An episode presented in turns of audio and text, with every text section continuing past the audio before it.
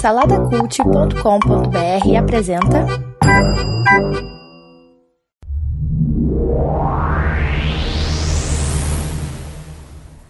...1976 foi o ano em que foi criada a empresa vegetal mais famosa dos nossos tempos. Peraí, vegetal? Vegetal? É, pô. É uma empresa que deu muitos frutos, né, cara? Mas o fruto não é vegetal, pô? É, acho, acho, acho que não. É, do, é, é sim, pô. Do reino, É? re- reino animal, reino vegetal. É fruta. Ah, é? né? Sei lá, mano. Tá trocando isso aí, com mas verdura, estamos- cara. Tá trocando com verdura. Ah, tá. Pode ser. É, legume, é um legume. É verdade. Mas é é isso aí, verdade. estamos falando da famosa Apple. Olha aí, a empresa da maçãzinha. E aí, gente, vocês- são essa galera aí que gosta da Apple ou vocês são a galera que odeiam a Apple? Eu, eu não sei, eu sei que esse nome é a prova de que tudo em inglês fica mais legal, né, cara? É. Porque ninguém ia comprar nunca numa empresa chamada maçã aqui no Brasil, né? Verdade, verdade. Eu sou, cara. Eu sou fanboy da Apple. Tenho, tenho É. iPhone, tenho Mac, iPad, essas paradas todas. Apple É. TV, tem tudo. Sua filha se chama Apple. Cara, É. a Apple me ensinou a curtir música de um jeito diferente, cara. então. Ah, mas você nasceu nessa época já, cara. Você nem, nem existia mais CD, cara. O, o Felipe perguntou se, eu- se a gente gosta da Apple, da Apple, né? Eu até gosto, cara, mas eu não tenho dinheiro, né? Não tenho dinheiro pra comprar, então. Se faz não de adianta, coitado cara. mesmo, né? É, De todos nós aqui, só eu que tenho aparelhos da Apple. é, Não, Não, eu tenho, pô, eu tenho. Eu tenho MacBook, tenho iMac, tenho iPad. Olha aí. Só não eu tenho tenho iPhone mais porque não tem dinheiro também. é, olha aí, ó. Fala então Eu, agora. eu fui ass- eu fui assaltado, cara, o ano passado e eu perdi vários itens da, da família Apple que eu tinha, cara. Caraca. Pera aí, roubaram tudo de uma vez só? É porque tava tudo na mochila, né? Eita. É, aí levaram a mochila e levaram tudo. Ô, Guedão, qual foi o primeiro produto Apple que você comprou? Foi um iPod daquele pequenininho, eu não lembro o nome, né? Acho que é Ah, Nano, é é- Nano? é o- Nano, É, eu lembro, eu lembro de ter visto um, um vídeo de apresentação do, do iPod quando ele foi lançado, né?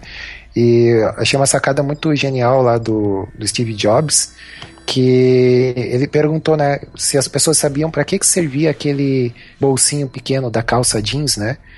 E tipo, ah, ninguém sabia assim, diz, ah, aí ele tirou o iPod assim do bolso e falou, ó, serve para colocar o iPod, né, cara? Achei muito bom, cara. E, e até então eu não sabia realmente para que que servia, né, aquele aquele bolso. Até hoje eu não sei, né, cara? olha, acredite no, no Jobs, cara. É, É, pra então. colocar o iPod, pô. Mas ó, vocês que têm, têm produtos da Apple, o que que, o que que torna a Apple com fãs assim tão, sabe, devotos, né, da, da marca e tal? Ah, não, isso aí, isso aí eu acho que não tem nada a ver com, com os aparelhos, não, cara. Isso tem a ver com a, com a mongolice do ser humano mesmo. Não, não é não, cara. A, experi a experiência é muito boa, cara, de usar os aparelhos da Apple. É, é muito, muito fácil de mexer. Qualquer pessoa aprende mais fácil a mexer num iPhone do que no, no, no Android. Eu sei que tem gente que, vai, que briga por causa disso aí. É é uma coisa muito intuitiva, né? Pra você mexer num, em qualquer produto da Apple, assim, é meio. Sim, sim. Ah, mas daí, daí a dizer que isso é justificativa pra ter a, a, a legião de religiosos, eu acho que não, não vale, sabe? Não, isso é um, um dos fatores, né? É um dos fatores. E tem o fator também do marketing, assim, da- do peso da marca, que ela se tornou uma coisa de status, né? Tem, tem essa soma também, que aí, aí nesse caso entra um pouco a mongolice do ser humano, assim. É, mas uma coisa assim que, que o pessoal fala muito e eu também percebo é a qualidade, né, cara? Isso é uma coisa que o Steve Jobs assim sempre prezou, né, pela qualidade. Até era conhecido assim como muito rígido, né, cara, porque ele sempre exigia o máximo assim na hora de criar algum produto e tal. Então, Ah, não, não, não diminui. Rígido não, grosseirão mesmo. Grosseiro. Era- ele, é, ele era tratado como um cara ignorante. E assim. realmente, todos os produtos que eu tive até hoje, nunca tive problema nem- com nenhum deles, cara. Nada estragou, nada deu defeito até hoje. Agora o senhor Steve Jobs ele foi muito malandrilson, né? Sim. algum, por exemplo, o lance do, do mouse lá que é na época em 1976 lá a Xerox que tinha criado o dispositivo, né? E a Xerox apresentou lá para uma empresa grande, agora que eu não lembro qual é o nome. E os, eh, os caras lá não, né, os executivos não se interessaram, né? E ele meio que foi atrás, assim, né, cara? Falou, ah, apresenta aí pra mim, deixa eu dar uma olhada e tal. Ué, E- mas era. Você não sabe a cara. máxima de tecnologia, Coquinho? É. Assim? Quem fica famoso é quem melhora a invenção e não quem é. inventa ela, né, cara? Cara, agora uma curiosidade assim da Apple, é, todo mundo fala que ela sabe que ela foi fundada por duas pessoas, mas na verdade ela, ela teve três sócios no início, né, cara? Que é o Steve Woz, Woz, como é que fala esse nome desse cara? Wozniak. Wozniak. O é. Steve Jobs e o Ronald Wayne, né? Que esse cara quase ninguém conhece, porque ele vendeu logo no início a parte dele pro Steve Jobs por 800 dólares, cara. Putz, que burro, né, cara? E hoje, hoje a empresa vale mais de 40 bilhões, cara, de dólares. É. É, e uma curiosidade interessante também é, é como eles começaram, né? É, o capital investido, né, Guedão? Uhum, isso. Foi vendido, eles venderam uma van e um, acho que o Steve vendeu a van dele e o Jobs vendeu uma calculadora que ele tinha, é calculadora é. científica, né? Que devia ser uma coisa cara na época, para eles poderem começar a operar como empresa, né? É, mas isso é, isso é bem que a história de todas as empresas sim, que sim. surgiram numa garagem, né, cara? Naquele período, no, no né? Vale desse Silício, Microsoft, né? todas elas foram assim, né, cara? É, era muito comum isso lá, né? É, até tem um filme aí que dá para indicar aí pros nossos ouvintes que é o Piratas do Vale do Silício, né? Que é um filme de 1999 que conta meio por alto assim a história não só do Steve Jobs, mas também do, do outro malandrilson aí, que, que é o, Bill, Bill Gates. Gates. né, cara? Uhum. Coquinho, você fechou a porta da, da, da máquina do tempo aí? Pera aí que tá, tá emperrado aqui, cara. Eu não sei o que, que deu com essa máquina aqui. Meu Deus, eu não vinha, mas já é, tá... É, o Coquinho não cuida direito é, da parada. Não é, não, não é, é, é, sempre, sempre o Coquinho esquece de fazer alguma coisa, cara. Não é não, cara. Você tem que ver com a garantia lá. Mas então é isso aí, já que acho que tá tudo pronto aqui, o Coquinho termina de fechar isso aí enquanto a gente vai arrumando as nossas mochilas aí. Burita, você é o nosso convidado de hoje aí, primeira vez aqui na Máquina do Tempo. O que, que você tá levando aí na sua mochila? Então, tô aqui com a mochila do Flamengo para garantir a viagem. Já botei minha capa, minha cueca vermelha, meu óculos e a câmera fotográfica, tá? Vamos lá, vamos partir. Coquinho, larga a porta agora e fala o que, que tá aí na sua mochila. Então, rapaz, estou colocando aqui, eu tô levando bastante dinheiro, porque eu vou precisar andar bastante táxi, né?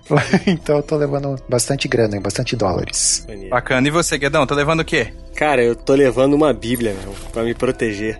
Eita. Vai tá de reto. e eu tô levando aqui um disco de vinil.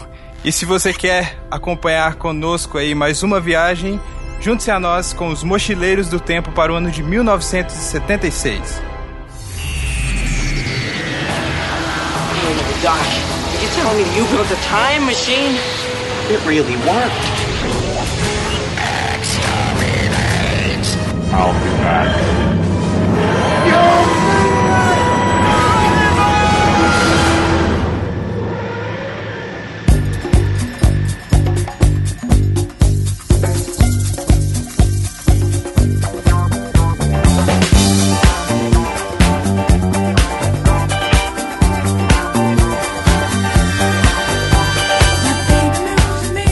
Estamos aqui no ano de 1976, mas como sempre é, é bom a gente conferir, né? Se a gente está no, no ano certo. Vamos ligar aqui, nós temos um, um, rádio aqui que ele sintoniza em todos os tempos e todas as estações do universo e vamos ver as notícias aí uh, desse ano para a gente ter certeza que a gente não foi parar no futuro ou no, passado, ou no passado mais passado ainda, né? Porque a gente está vendo. É. E vamos ver aí, o que que tem aí no... O que que tá rolando aí no rádio, gente? O que, que vocês estão ouvindo aí de notícia importante? Cara, eu tô ouvindo aqui que foi nesse ano que foi descoberto o vírus Ebola, olha aí. É, rapaz, tu não, só. Não é, não é o rebola, né? Não, não, é o rebola lá na, na África, né? É, o El Chan foi pra lá e descobriu. o vírus rebola.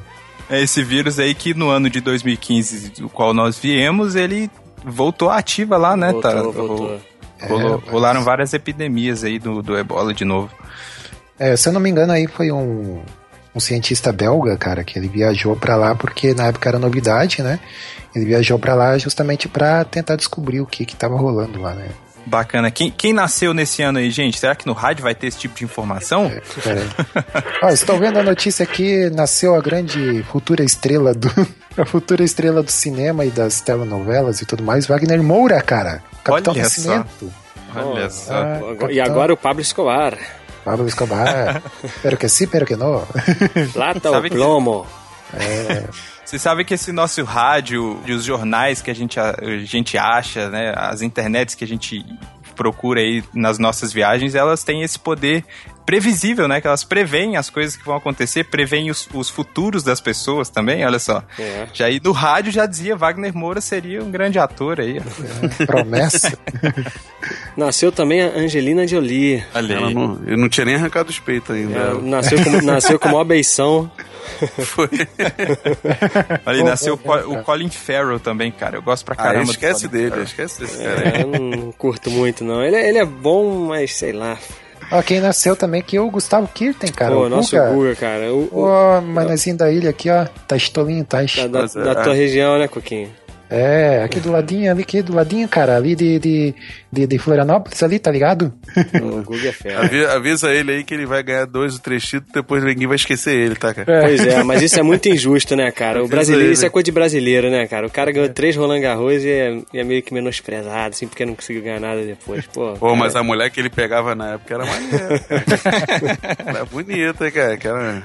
E olha aqui, olha aqui, olha aqui, o fenômeno, Ronaldo Fenômeno também nasceu nesse ano. Olha aqui, olha aí. Nasceu com ah, mal sabia que ia sair com os Traveco anos depois, hein? que vida, né, cara? Pois é, um garotinho. Mas, aqui, será é... que se o pai dele soubesse, cara? Nasceu com 5 quilos, né, cara? Olha aí, ó. em cada braço. Na Rússia, eis que é gravado o grande clássico meme da internet que é o Trololô, né, cara? Supostamente. Você tá inventando que é russo.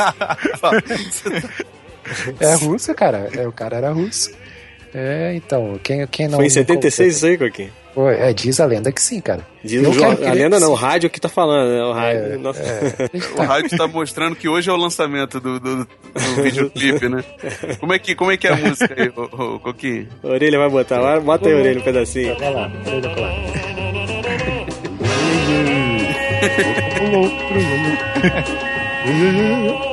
Olha aí, mas mais importante também, em 76, foi que saiu o teaser de Star Wars. Rapaz, Por mim, ó, o, o que na época era só Star Wars, né? Não tinha nada de episódio 4, nada disso, é. né? Por mim, o, o, esse episódio podia ser só sobre o trailer de Star Wars, cara. já dá um episódio inteiro já. Pouquinho, você sabia que o George Lucas foi um dos primeiros caras a, a apostar em, em merchandising de filme, assim, com Star Wars, né? É, então. Ele, ele mandou produzir vários bonecos, né, do filme, antes do filme ser lançado, assim. Uhum. Só que ele vendia para poder produzir, ele vendeu as caixas vazias, sabe? É? tipo uma, uma, uma pré-venda, sabe? É? É. Aí as pessoas, depois, no dia do lançamento, podiam ir lá com a caixa vazia e trocar pelo boneco, sabe? que sacada, é. né, cara? Imagina, né, cara? Como se o cara cara não, não tinha ideia, né, bicho, assim. Ele, ele, ele, ele tava endividado, né? Ele tava ferrado. Ele não tinha ideia de que ele. É, um dos homens mais ricos da, dentro do, da indústria do cinema, com certeza é ele, né? O Jorge Lucas pegou, ele achou que ia dar errado, ele viajou, foi curtir o restinho da graninha que ele tinha num paraíso desse qualquer. e apostou com o Spielberg, tipo, ó, não, não acho que não vai dar certo, não. O Spielberg casou, não, vai dar certo sim, cara. Yeah. É. E acho que eles apostaram, sei lá, um dólar, uma parada dessa, assim. yeah. Aí o Spielberg ganhou, né? Porque fez sucesso, né? Agora a gente não sabe se ele pagou ou não, né? é. Se pagou ou não, agora ele pode pagar e despagar e fazer o que ele quiser da vida. Contanto que ele não toque nos filmes mais, ele pode fazer o que é, ele quiser. Pois é, cara. E Felipe, é. antes da gente antes da gente ir visitar as obras, só lembrar que é, morreu também nesse ano a Agatha Christie, cara. Acho que a gente é, é importante lembrar isso, né? Que é uma grande escritora aí do, de mistério, de suspense e tal. Opa, tem um episódio do Doctor Who muito bom com ela, viu? Olha aí, o Márcio Moreira não está no episódio, mas muito temos bom. aqui o Rafael para falar é, de Doctor Who. Pois é.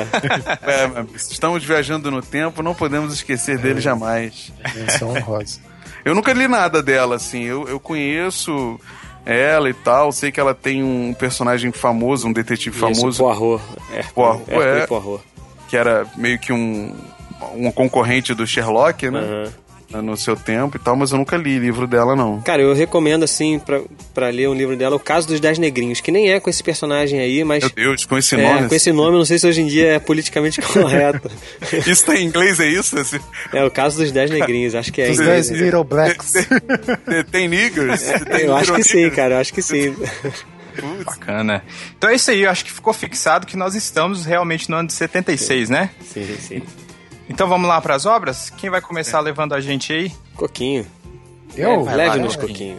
Leve-nos, pegue aqui na pra nossa onde, Pra onde você vai levar leve. a gente? Ó, o taxímetro tá ligado já, né? Vamos lá. Eu quero levar vocês para as ruas sujas, as ruas fétidas de Nova York de 1976. Vamos, entra todo mundo aí no táxi, vamos dar uma voltinha comigo. Eu quero ir de Uber, quero ir de Uber. É, não, Uber não tem. Na época, né? Acho que se você pedir um Uber por esse cara aí do filme, ele te dá um é, tiro. Eita, cara. vamos de táxi mesmo. É, you talk to me? You talk to me? Estamos falando de Taxi Driver, meus amigos.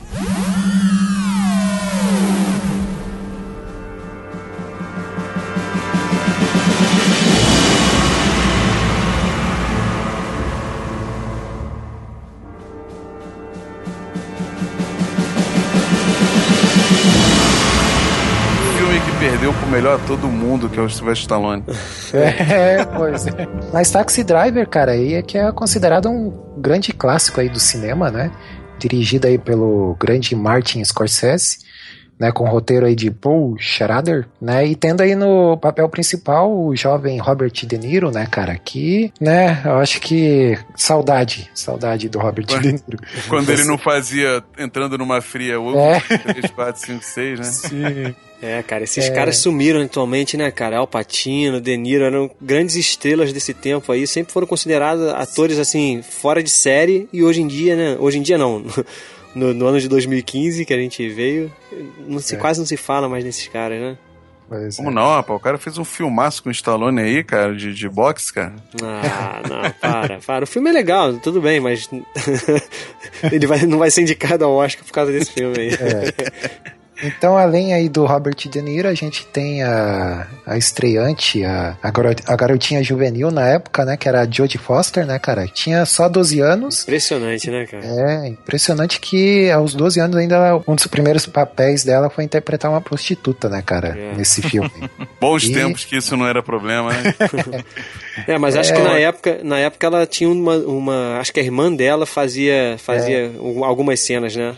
Sim, sim, porque eles ficaram preocupados assim que era muito pesado e tal. Mas a, ah, mesmo assim ela parece que ela conviveu ou conversou com uma prostituta e tal, meio como para fazer laboratório, assim, né? Pra saber como é que era a vida da prostituta e tudo que mais. Que susto, cara. Imagina se é. ela, vai, Não, se ela vive como uma prostituta mesmo pra fazer laboratório com dois Agora, anos, diferente tá? disso, o Robert De Niro, ele, ele fez laboratório mesmo, cara. Ele foi dirigir táxi na noite e tal, para encarnar o personagem, né? Isso é uma curiosidade interessante aí desse filme. Qual é a sinopse, Coquinho? Sobre Mas... de que se trata? Então, cara, o Taxi Driver aí é uma história de um taxista muito louco, né? Que apronta maiores confusões. Altas confusões nas noites de Nova York. É. Não, mas falando sério, cara, o Taxi Driver aí conta a história do Travis Bickle, que é um cara aí de 26 anos, né? Ele é ex-soldado da Marinha Americana. Até uma, há algumas controvérsias aí a respeito disso, né? Do, do fato dele ser mesmo um ex-marine, né, cara? E ele sofre de insônia, então ele decide trabalhar de taxista na noite, né, cara? O, e, o, e o personagem do Travis é um é um personagem muito. É, ele é um é, personagem. Ele, ele, é... ele, não consegue se encaixar naquele, no, naquele tempo, né? Eu, eu, eu, entendo assim, que ele é um. Como você falou, ele é um ex-soldado lá, lutou a guerra do Vietnã, dá a entender que é isso, né? E diferente do, dos ex-combatentes lá da Segunda Guerra, os, os ex-combatentes do Vietnã, a maioria deles passaram por muita dificuldade nos Estados Unidos depois da guerra. É, não exato. eram considerados muito. Assim, tinha, existia aquele respeito, mas os Estados Unidos lembra, vai lembrar que os Estados Unidos perdeu né, a guerra. Então, enfim, voltaram com muitas sequelas. Ele tinha dificuldade de se encaixar naquela, naquela cidade, né, cara? Ele, Sim. Queria, eu acho que ele queria ser um cara normal, mas ele não conseguia, né? Ele olhava sempre o lado sujo das coisas, olhava a podridão que tava ao redor dele. É, ele era sempre. Ele se sentia deslocado Isso, o tempo inteiro, né? Deslocado. Tipo, ele é um, um, outsider do negócio, né? É, ele era um cara assim, bem alienado, né, cara, solitário e tal. Aí ele tentava, assim, criar uns laços afetivos, mas sempre que ele tentava algo desse tipo, sempre tava errado, né? Mas claro, né, cara? É... Não tinha como não dar errado, meu irmão. O cara marca um encontro com a mulher, tá saindo com ela. Onde é que ele leva ela no primeiro encontro? vamos ver um filminho pornô ali no cinema. É. Porra, mesmo. Me faz lembrar alguém aí do Maná com Manteiga aí. É. que isso, cara? Uma história é. aí de, mas... de primeiro encontro aí bizarra também. Mas o cara já é bizarro, né, cara? Ele é bem deslocado, mas ele é estranho, né, sim, cara? Sim. Eu acho que essa coisa do, do Bruno falou aí do do trauma tá muito evidente, né, cara, nele. Né? É, né? o que eu queria falar antes é que ele é um cara é, psicologicamente interessante, assim, né, cara? É, justamente por essa, talvez esse trauma da guerra e pela ele não ser aceito pela sociedade ou tá tentando se encaixar na sociedade, né? Você vê que ele é um personagem assim muito contraditório também, ao mesmo tempo que ele é um cara tenta ser um cara bom, ele é um cara que é muito obsessivo assim, então é, é um filme assim que, para quem tá acostumado a ver blockbuster e ver esses filmes pipoca, cara, é, pode até não gostar desse filme, assim, porque ele é um filme do que se chama, assim, de cinema arte, né? Pela, por toda a estética dele, assim, pelo que ele representou na época também, né? Porque ele era um, é um filme, assim, bem da sua época, né, eu cara? não sei se é um cinema arte, Coquinho. É um cinema do Scorsese, cara, sei lá. É, aquele... é ele se destacou, assim, pelo modo da... De, talvez, de... talvez você queira dizer que é um, um filme mais cru, entendeu? O escocês é mais isso, assim, né? É, é. Ele tem uma coisa mais crua ali, uma realidade mais, mais na cara, né? É, é mais ou menos isso.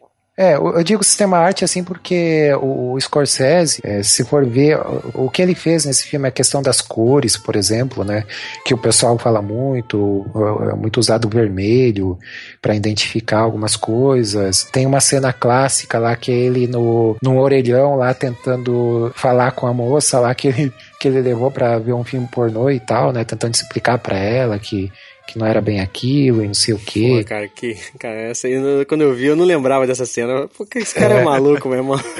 não, pô, acho, acho que é normal, as pessoas vêm aqui e tal. Pô. Ele, tra ele trata isso como se fosse algo super normal, né? é, né? Assim, é. Como assim? Eu venho aqui, eu não vejo nada demais, eu me divirto hum. e tal. tá. É. Ok, né? Ao mesmo, ao mesmo, é, por isso que ele é meio contraditório, porque ao mesmo tempo que ele vê a sujeira da sociedade na noite ali de Nova York e tal, né? É, ao mesmo tempo ele também moralmente nesse aspecto ele também não é assim, algo, um exemplo, né? É, não, não. Ele então, também é sujo, mas ele não consegue ver a própria sujeira, né, dele, né? É, eu acho que, é um, que um dos detalhes do, do caráter dele é esse, né, cara? Eu colocaria esse filme ao lado, talvez aí, se eu tiver errado até vocês me corrijam, mas em termos de relevância eu colocaria assim ao lado, por exemplo, ah, de Laranja Mecânica, do, do Stanley Kubrick, né, ou do, do próprio Doutor Fantástico também, que são filmes assim que você tem que ver uma, duas vezes e tem que tentar entender o contexto do filme para entender mais da obra, assim, para extrair mais daquela obra, né? Porque eu confesso assim, cara, que eu vi esse filme pela primeira vez há um ano e meio atrás, mais ou menos, por recomendação, porque falaram, ah, olha aí que é um filmão e tal. Mas à primeira vista, assim, ele parece é, um filme meio chato até, né? É, eu, eu, eu tive a experiência de ver, sei lá, esse filme há uma semana e pouco atrás, pela é, primeira garo, vez. Garotinha juvenil. e basicamente, cara, eu acho que, na verdade, você consegue ver uma diferença gigantesca na questão de, de roteiro do que você tem roteiro, de roteiro de hoje em dia, né? Por exemplo, você tem várias cenas que elas são muito demoradas, assim, são muito demoradas uhum. numa coisa só, entendeu? Às vezes tem ele dirigindo no táxi, às vezes ele fala algumas coisas dirigindo o táxi, mas às vezes é só ele dirigindo o táxi. Entendeu? Não tem muita coisa, é só a câmera seguindo o cara, é Sim. é só a câmera. Às vezes ele tá, por exemplo, até a cena que ele, que ele no final lá que ele começa, né, dar tiro e tal, é uhum. uma cena longa, assim, de várias coisas que se repetem e tal, e fica realmente focado em, em, desenvolver aquilo ali, sabe? Eu acho que isso é uma coisa que mudou, porque hoje em dia, hoje em dia não, em 2015, né? A gente sempre sofre essa. Um dia a gente aprende. É, um dia a gente é. aprende. Em 2015, né? roteiro é tipo assim, é papum, o negócio te entrega rápido, o roteiro é funciona Mastigadinho, muito rápido. Né? né? Mastigadinho. Mastigadinho. É. E uma coisa interessante foi que eu tava assistindo com o meu primo, meu primo, inclusive, é mais novo que eu, tem, sei lá, 21 anos. Ah, não é possível, é, não nasceu. E, e a gente tava assistindo junto, cara, e ele também curte muito cinema e tal. E aí teve um momento que, por exemplo, o filme começa, fica bastante tempo desenvolvendo ali a, o que que é o cara, né? Do que que ele sofre, fica concentrando muito ali no personagem e tal. E aí, quando ele realmente deu uma surtada, a gente virou um pro outro e comentou, falou, cara, olha a diferença de desenvolvimento de um personagem. Agora eu entendo porque que esse cara é, é louco, eu, eu, consigo entender porque que esse cara é, é, é bizarro no uhum. final, entendeu? É porque realmente é desenvolvido aquilo ali durante o filme. Agora, em termos assim de, ah, por exemplo, você saber do passado dele, quem é a família e tal, nesse aspecto ele é um personagem bem raso, né? Mas dentro da proposta do filme ali, é, ele é bem trabalhado, né? É raso, mas ele, ele, chega a dar umas dicas, né? Tem uma hora que ele liga pra mãe, né? Ou a, é. Tem uma hora que ele fala com a mãe no telefone. É, na verdade, é, mostra. Dá, dá a entender que ele voltou da guerra e não foi ver os pais, sabe? É, mas eu, eu, acho que é um filme muito mais é, é, voltado para isso de quebra-cabeça mesmo, cara. Eu acho que é é, é o que você falou, Coquinho. O, o escocese está tentando fazer você entender a psique humana ali, você tentar entrar naquilo ali. Ele não está te dando nada de mão beijada, entendeu? Ele tá querendo que você monte o perfil daquele personagem através das pequenas inserções. É, é o que parece, assim. Não... Uhum. E, e, acho que tem a ver com o que o Felipe falou, né? Que no futuro, assim, as coisas vão, vão ficar um pouco mais... Aceleradas, Mais né? explícitas. E, é, e, mais na cara demais, né? Entendi. Uhum. É. Fica tudo vão... explicadinho, né? Todo mundo hoje em dia quer é. falar bem, não, é assim que funciona e tal. Tinha que ter uma narração em off explicando quem que era o cara e tal. Pois e não era. A tipo narração, tipo era, assim, a narração era dele, falando dele. Falando, tem que ter um... Há 15 anos atrás... É Aí mostra como é que é. é. E não, assim, acho que aí é isso. É, é o Scorsese mostrando um filme cruzão para você mesmo e mostrando assim: olha, é, esse cara é isso aí, mano. Por que, que ele é isso aí? Sei lá, vamos ver. Descobre aí como é que é, entendeu? Uhum. Ó, bandeira 2 agora, hein? Agora, é. rapidinho, como, é, como, é, como é bonita, né, cara, a Sybil Shepard, né, cara, da Gato e o Rato. Ah, cara, é, ela é muito bonita. Não sei cara. como ela tá hoje, não, mas... Não, é. Nesse ano aqui é. que a gente tá, né? É, quer dizer, não, não sei como aqui ela nessa vai... Nova York aqui, ó. ela, é, ela passou ali agora, bonito. Tá o Pitel, o Pitel. Pô, cara, muito não, Ela realmente é radiante. Ela no, ela no Gato e o Rato era... olha, olha o vocabulário do, do Coquinho, ela é radiante. radiante. Coquinho, tinha que tentar dar em cima dela lá, igual, igual o Travis fez, pô. Chegar lá é, na maior cara de pau. É.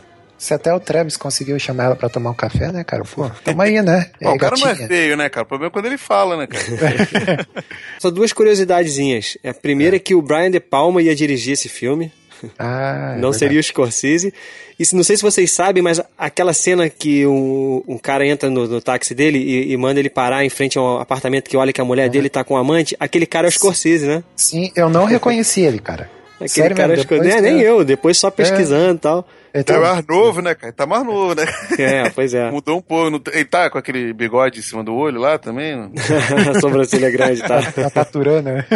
não reparei é. também, não. E, e, destaque também pra trilha sonora, né, cara? Que a gente nem falou da trilha sonora uhum. que é bem é inconfundível, assim, bem marcante também. É, muito boa. É, é um jazz, assim, né? Uma, toda e uma ela pegada se repete jazz. o tempo todo, né? É. é, o tempo todo, aquela mesma coisa. Ela, eu, uma... eu, eu notei que só tem, tipo, duas trilhas sonoras. Tem a trilha sonora toda vez que ele entra no táxi, aí começa. Né? E depois tem a, a hora que a, a, coisa fica tensa, né? Aí tem uma Isso, é, outra é, são trilhazinha. Duas, é, são, duas... são, as duas. É, verdade. o Dustin Hoffman ia fazer o papel do Travis Bickle, sabia? Ele foi oferecido, daí ele recusou, porra, achando que o Scorsese, tá, o Scorsese tá maluco, não sei o que, e se arrependeu depois, né?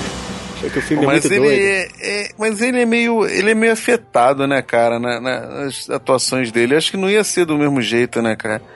Ah, eu acho ele Porque ótimo ator, mas realmente eu não consigo enxergar ele fazendo esse tipo de papel aí, não sei é. também.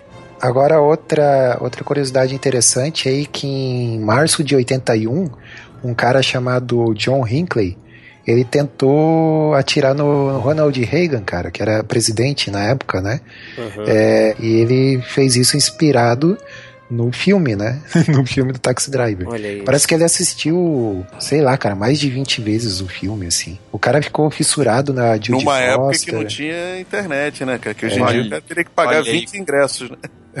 Olha aí, Coquinho, você poderia impedir um assassinato agora, ó. Acho que esse é. cara aí agora, nesse ano aqui, já. Não, não, cara, a, gente, a gente não pode não alterar pode. a história, cara. A gente não, não mas o, o Ronald Reagan lá, ele sobreviveu, então tá tudo é. o, o universo tá... vai, de, vai cumprir de alguma outra forma, né? É. Alguém vai tentar atirar no cara. Senão... E aquela cena famosa, Coquinho, dele em frente ao espelho? Que ah, foi improvisada, né? O Robert De Niro tava improvisando ali na hora. É.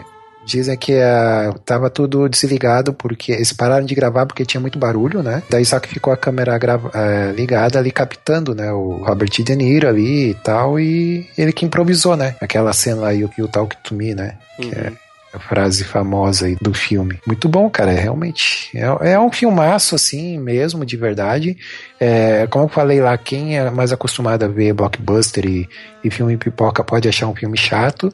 Mas é, é legal, assim, para você ver a evolução do cinema, até porque ele foi um marco na época, assim, ele deu um, um outro ar pro, pro cinema na época, né? Se tornou um clássico cult. É isso aí. E vamos pegar esse táxi aí, ô Coquinho, que a gente tá passando aqui na, na, frente da loja de vinil. Vamos descer aqui que eu quero mostrar uma coisa para vocês aqui. Opa, Opa peraí. Vamos lá, vamos lá. Quero mostrar aqui esse disco famosaço aqui de 76 que colocou essa banda. O que, que é vinil, cara? Explica é, aí, que tem uma galera aí que, que tá ouvindo a gente provavelmente não. Bolachão. O vinil, para você que está nos acompanhando durante 2015 e nunca viu um vinil na sua frente, ele era como se fosse um CD meio que aumentado 10 vezes. e a gente usava um aparelho para rodar agulha, né? isso né? com uma agulha. Isso, isso emitia sons, né? Olha só. Oh, uma vitrola. Isso, e eu, eu tô olhando para uma aqui na minha frente. Ó, então bota aí, bota aí, filho. O que, que é isso Então aí? vamos lá, eu vou colocar aqui para vocês agora o vinil tá do Aerosmith. E é o que se chama Rocks.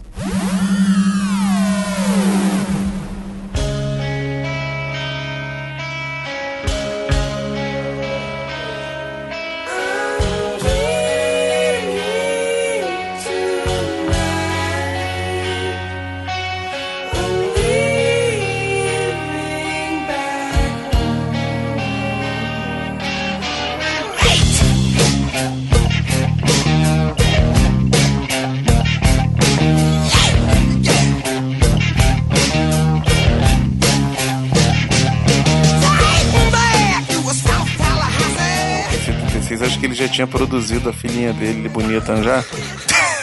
acho que não, cara. Né? Acho que ela é, acho que ela é mais, mais nova que a gente, nos anos 70. Ela tá com 38, amigo. 77. Mais ano velha. seguinte, ano seguinte. Uh, rapaz, então ele tava preparando. Vocês curtem a Aerosmith? Curto, curto, cara. Eu não, eu não conheço muitos CDs, então assim, eu não sei qual, não sei te dizer quais que eu curto mais, não, mas eu posso é, dizer eu lembro... que tem as músicas com os clipes lá da filha dele lá que são maneiras lá. e, com a, e com a Alicia Silverstone. Né? E com a Alicia Silverstone são maneiras. Aquela volta deles também com que eles gravaram com o Randy MC, não foi? Isso, é. é. Também é uma, uma, música maneira, mas. Anos 80. É, essa de 76 que a gente tá, eu não sei qual é, não. Pois é, cara, eu, eu gosto pra caramba de Aerosmith, mas eu acho que eles. O Felipe pode explicar de repente melhor, eles se dividem em duas fases, né, cara? Eu acho que eu peguei a fase deles mais pop. Eles têm uma, uma fase mais pop, eu acho, no final ali dos anos. no meio dos anos 90 até hoje em dia.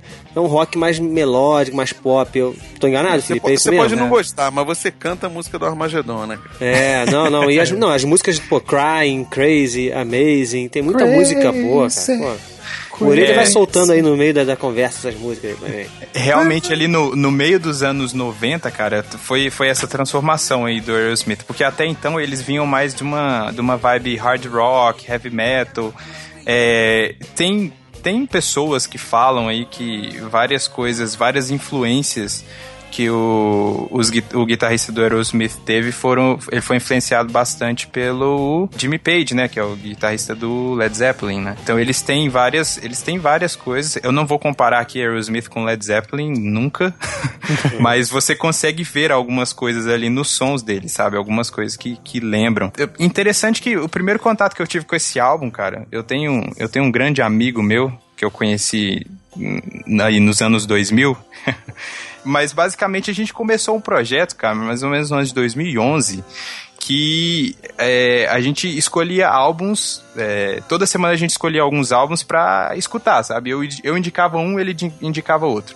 E aí a gente começou a fazer isso, cara, e eu conheci tanta música boa, inclusive foi assim que eu visitei a discografia inteira do Aerosmith, esse foi um dos, CD, do, dos CDs que, assim, que ficaram mais marcados, até porque esse é um CD que marca um pouco o que, que era o Aerosmith antes dos anos 90 e o que, que foi depois, né? Então, acho que esse é o CD que é mais fiel, assim, o Aerosmith que tava no, sei lá, nessa época de ouro, assim, que realmente os caras faziam um som fantástico. para quem gosta do gênero, é claro, para quem gosta do estilo. Então, se você gosta aí de Led Zeppelin, é, ACDC, ou, ou, essas coisas assim, você acho que você vai gostar bastante desse álbum aí. O revival deles aí na década de 90 é porque eles tinham morrido ou só foi uma mudança mesmo? É, é, aquele, é, aquele, é, aquele, esquema que toda banda faz, né? Quando a banda vai caindo assim, vai. não tem mais o que fazer, todo mundo já tá enjoado, os caras falam, né? Nós precisam, precisamos nos reinventar. Aí, Vamos ver o que tá fazendo sucesso aqui. É, geralmente os caras viram pop. Quando acontece isso, geralmente os caras viram pop. Cara, mas tem que respeitar, né mesmo? Porque é uma banda antiga, cara. Gente, dos anos 70 e até hoje a gente ainda escuta. Esse, eu não sei se eles têm produzido coisa nova, mas. Tem, eles produziram CD, não sei, se não me engano, foi em 2015 ou em 2014, tem CD dos caras aí. É, não tem que é, e, o, e o, o, Steve Tyler é, um, é uma pessoa sugêneres, né, cara? É, Sugêneres. Há de, há de se convir que ele não é normal, né, não, cara? É maluco demais, cara. É. Feio pra caralho. Vocês, não sei se vocês viram um vídeo lá em 2015 que tá rolando na, na internet, nessa época ah, que a gente tá ah. gravando aí. Eu, eu, fizeram um vídeo dele, camarada cantor de rua, tocando uma música dele. Não sei se é verdade, se é fake. Aquilo, é... Eu acho eu acho Será que é fake? Não sei. Talvez seja, mas foi, foi legal. Eu acho cara, que não é porque a reação do cara, né, cara, que, tá, que tava tocando lá, o um músico de rua, quando viu o Steve Tyler, eu achei muito, muito natural mesmo. Então é. ele tava tocando uma música lá, a música do Armagedon, inclusive. Every moment spent with you is a moment I.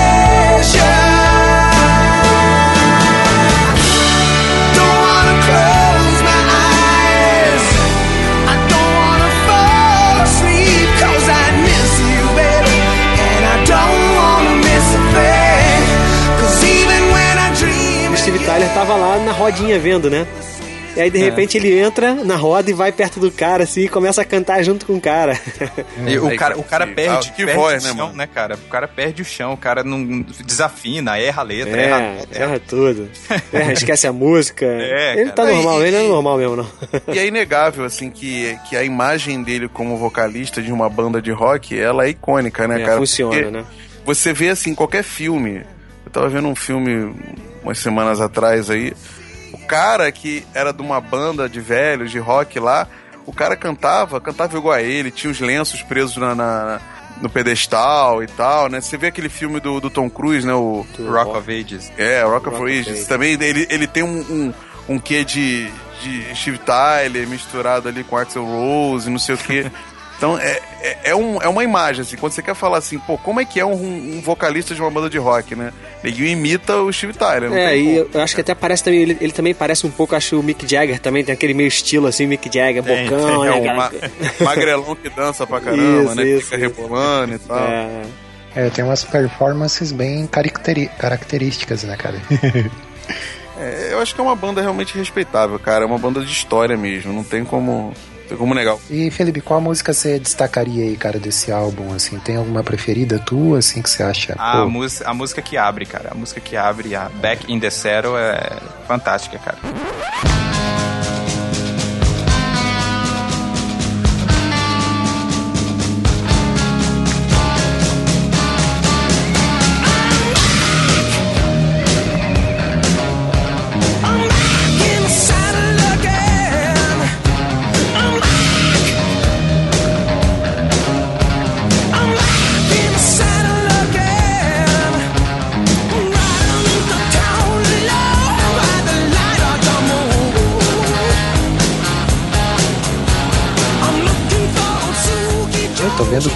O Crazy aqui, cara. Eita, nós. Ô, Liv Tyler. Liv Tyler é a outra loirinha ali, Alice, é? é, Na verdade, a Liv Tyler ela, ela era coadjuvante nos trailers, né? A principal sempre era a Alicia Silverstone. Uh, que é a patricinha de Beverly Hills. É, ela tá meio estragada hoje, mas a Liv Tyler... Uh, Ô, lá em casa. O, o, se, se, se, o Aerosmith, se o Steven Tyler não tivesse feito nada, ele, ele, Fez ele mereceria re, respeito por ter feito ela. É, com certeza. Nos deu de presente aí a Erin. Mas esse, ô, Burito, eu, eu, uh, quando a gente entrou aqui na, na loja de vinil, cara, eu vi que tinha uma banca aqui na frente. Acho que acho que dá, dá pra você levar a gente lá, hein? Vamos acha? lá, vamos lá comprar que é, que é barato de Pô, mas a gente não vai sair dessa Nova York suja, não, cara? Pô, meu é. Deus do céu, cara. Não aguento mais ficar nessa Nova York aqui. Mas é, vamos lá, vamos lá. Eu sugiro a gente ir pra Londres, cara. Não é. sei, não. Não, mas. É, não, vamos, vamos, lá, vamos lá. A gente já tá aqui, vamos lá na banca. É. Vamos que a gente compra baratinho, cara. Revistinha nesse período aí era algum, dois, dois dólares, um dólar, é, é. bem, barat, bem baratinho. Pô, olha aqui, cara. Essa revista aqui foi a primeira que eu comprei lá no, no, no Brasil. Primeira, primeira da sua vida? Primeira que eu lembro de ter ganho, né? Então, assim, não sei se foi a primeira revista que realmente eu li, mas Provavelmente não, né? Provavelmente quando eu era criança, minha mãe me dava Turma da Mônica pra ler, né? Mas é. a primeira revista de, de super-herói que eu lembro realmente de ler foi essa aqui, ó. Esse crossover aqui, ó. Superman versus Homem-Aranha.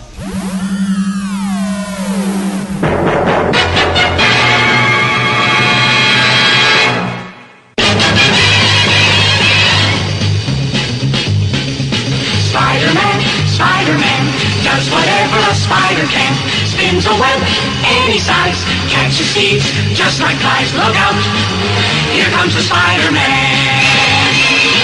Is he strong?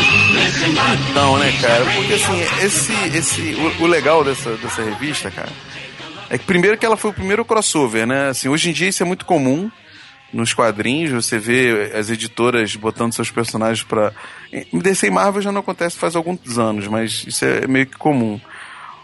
Mas essa foi a primeira vez, cara, que as duas editoras, na época que brigavam, né, uhum. pelo mercado, chegaram num acordo de botar os dois personagens delas pra. Os dois principais personagens, né? É, no momento eram os personagens que mais vendiam, né? Uhum. Homem-Aranha, acho que até hoje, né? Deve, deve ser o um dos personagens que mais vende na Marvel, assim, eu não, eu não tenho essa noção. É, eu fui, eu fui comprar algumas revistas do, do Homem-Aranha é, lá em 2015 e você acha, tipo, 30 títulos do Homem-Aranha, assim. É, e assim, ela... O, o legal, cara, é que pra, pra, pra mim, uma criança, na época quando eu li isso, a revista, ela, ela desce muito bem, cara, porque a gente tá falando aqui da era de, de prata, né, dos quadrinhos, né, década de 70. E é uma época muito mais inocente, zona, sabe? Não tinha muita profundidade, não tinha muito compromisso com, com, com embasamento científico, você uhum, vê? Era, uhum. era qualquer coisa, sabe? Era... percebi, percebi. É, it's, é, it's all about the fun, né? Só pra se divertir. É, não, não, não, não, não tem objetivo nenhum de você ver, puxa, mas se fosse na vida real, não, amigo. É, é o cara inventando um raio de, de sol vermelho que deixa o cara forte vai enfrentar o super-homem. É ridículo, mas é. Sem é nenhuma isso. explicação, né? Não tem. É, não, até porque nos quadrinhos tudo faz sentido, né, cara? O cara voar, voar por aí, o cara tira teia. Não, mas isso é abstração, né, cara? É. O cara voar é abstração. Agora, é. um maluco dizer que, que tem um raio que sai luz de sol vermelho não faz sentido, né, cara? Sim, é. Há muito tempo que eu não leio quadrinho. Eu, eu lia bastante assim nos anos 90 e tal. Mas hoje em dia, como é que tá é, a né? linguagem? Né? Mudou muito, assim, em relação a isso aí que você tá falando, Burito? Cara, o, ah, é, hoje, mudou, cara. As pessoas, na verdade, assim, eu acho que a humanidade tá muito mais chata, né? Então, assim, a gente fica. Todo filme, todo quadrinho, tudo a gente.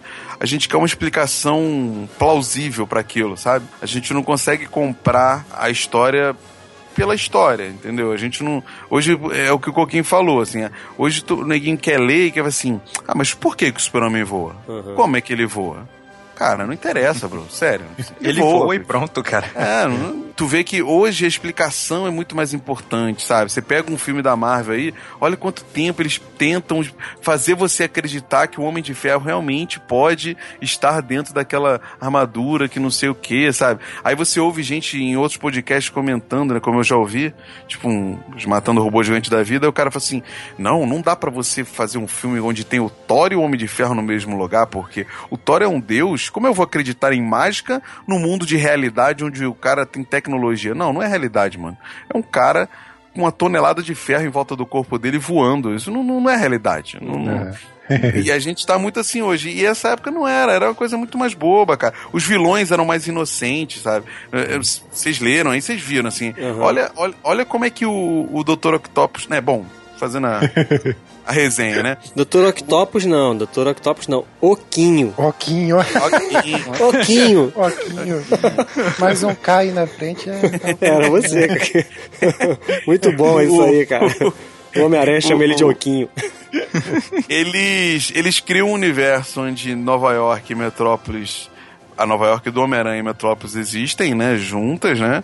E por acaso vai ter uma convenção em Nova York lá de, de repórteres e de imprensa, né? Já que o Peter Parker é um fotógrafo de jornal e o Clark Kent é um repórter nesse período de televisão, né? Uhum. Inclusive é Miriam Lane ainda, né? Não é nem é, Lois Lane. isso que eu ia perguntar, achei estranho é. isso.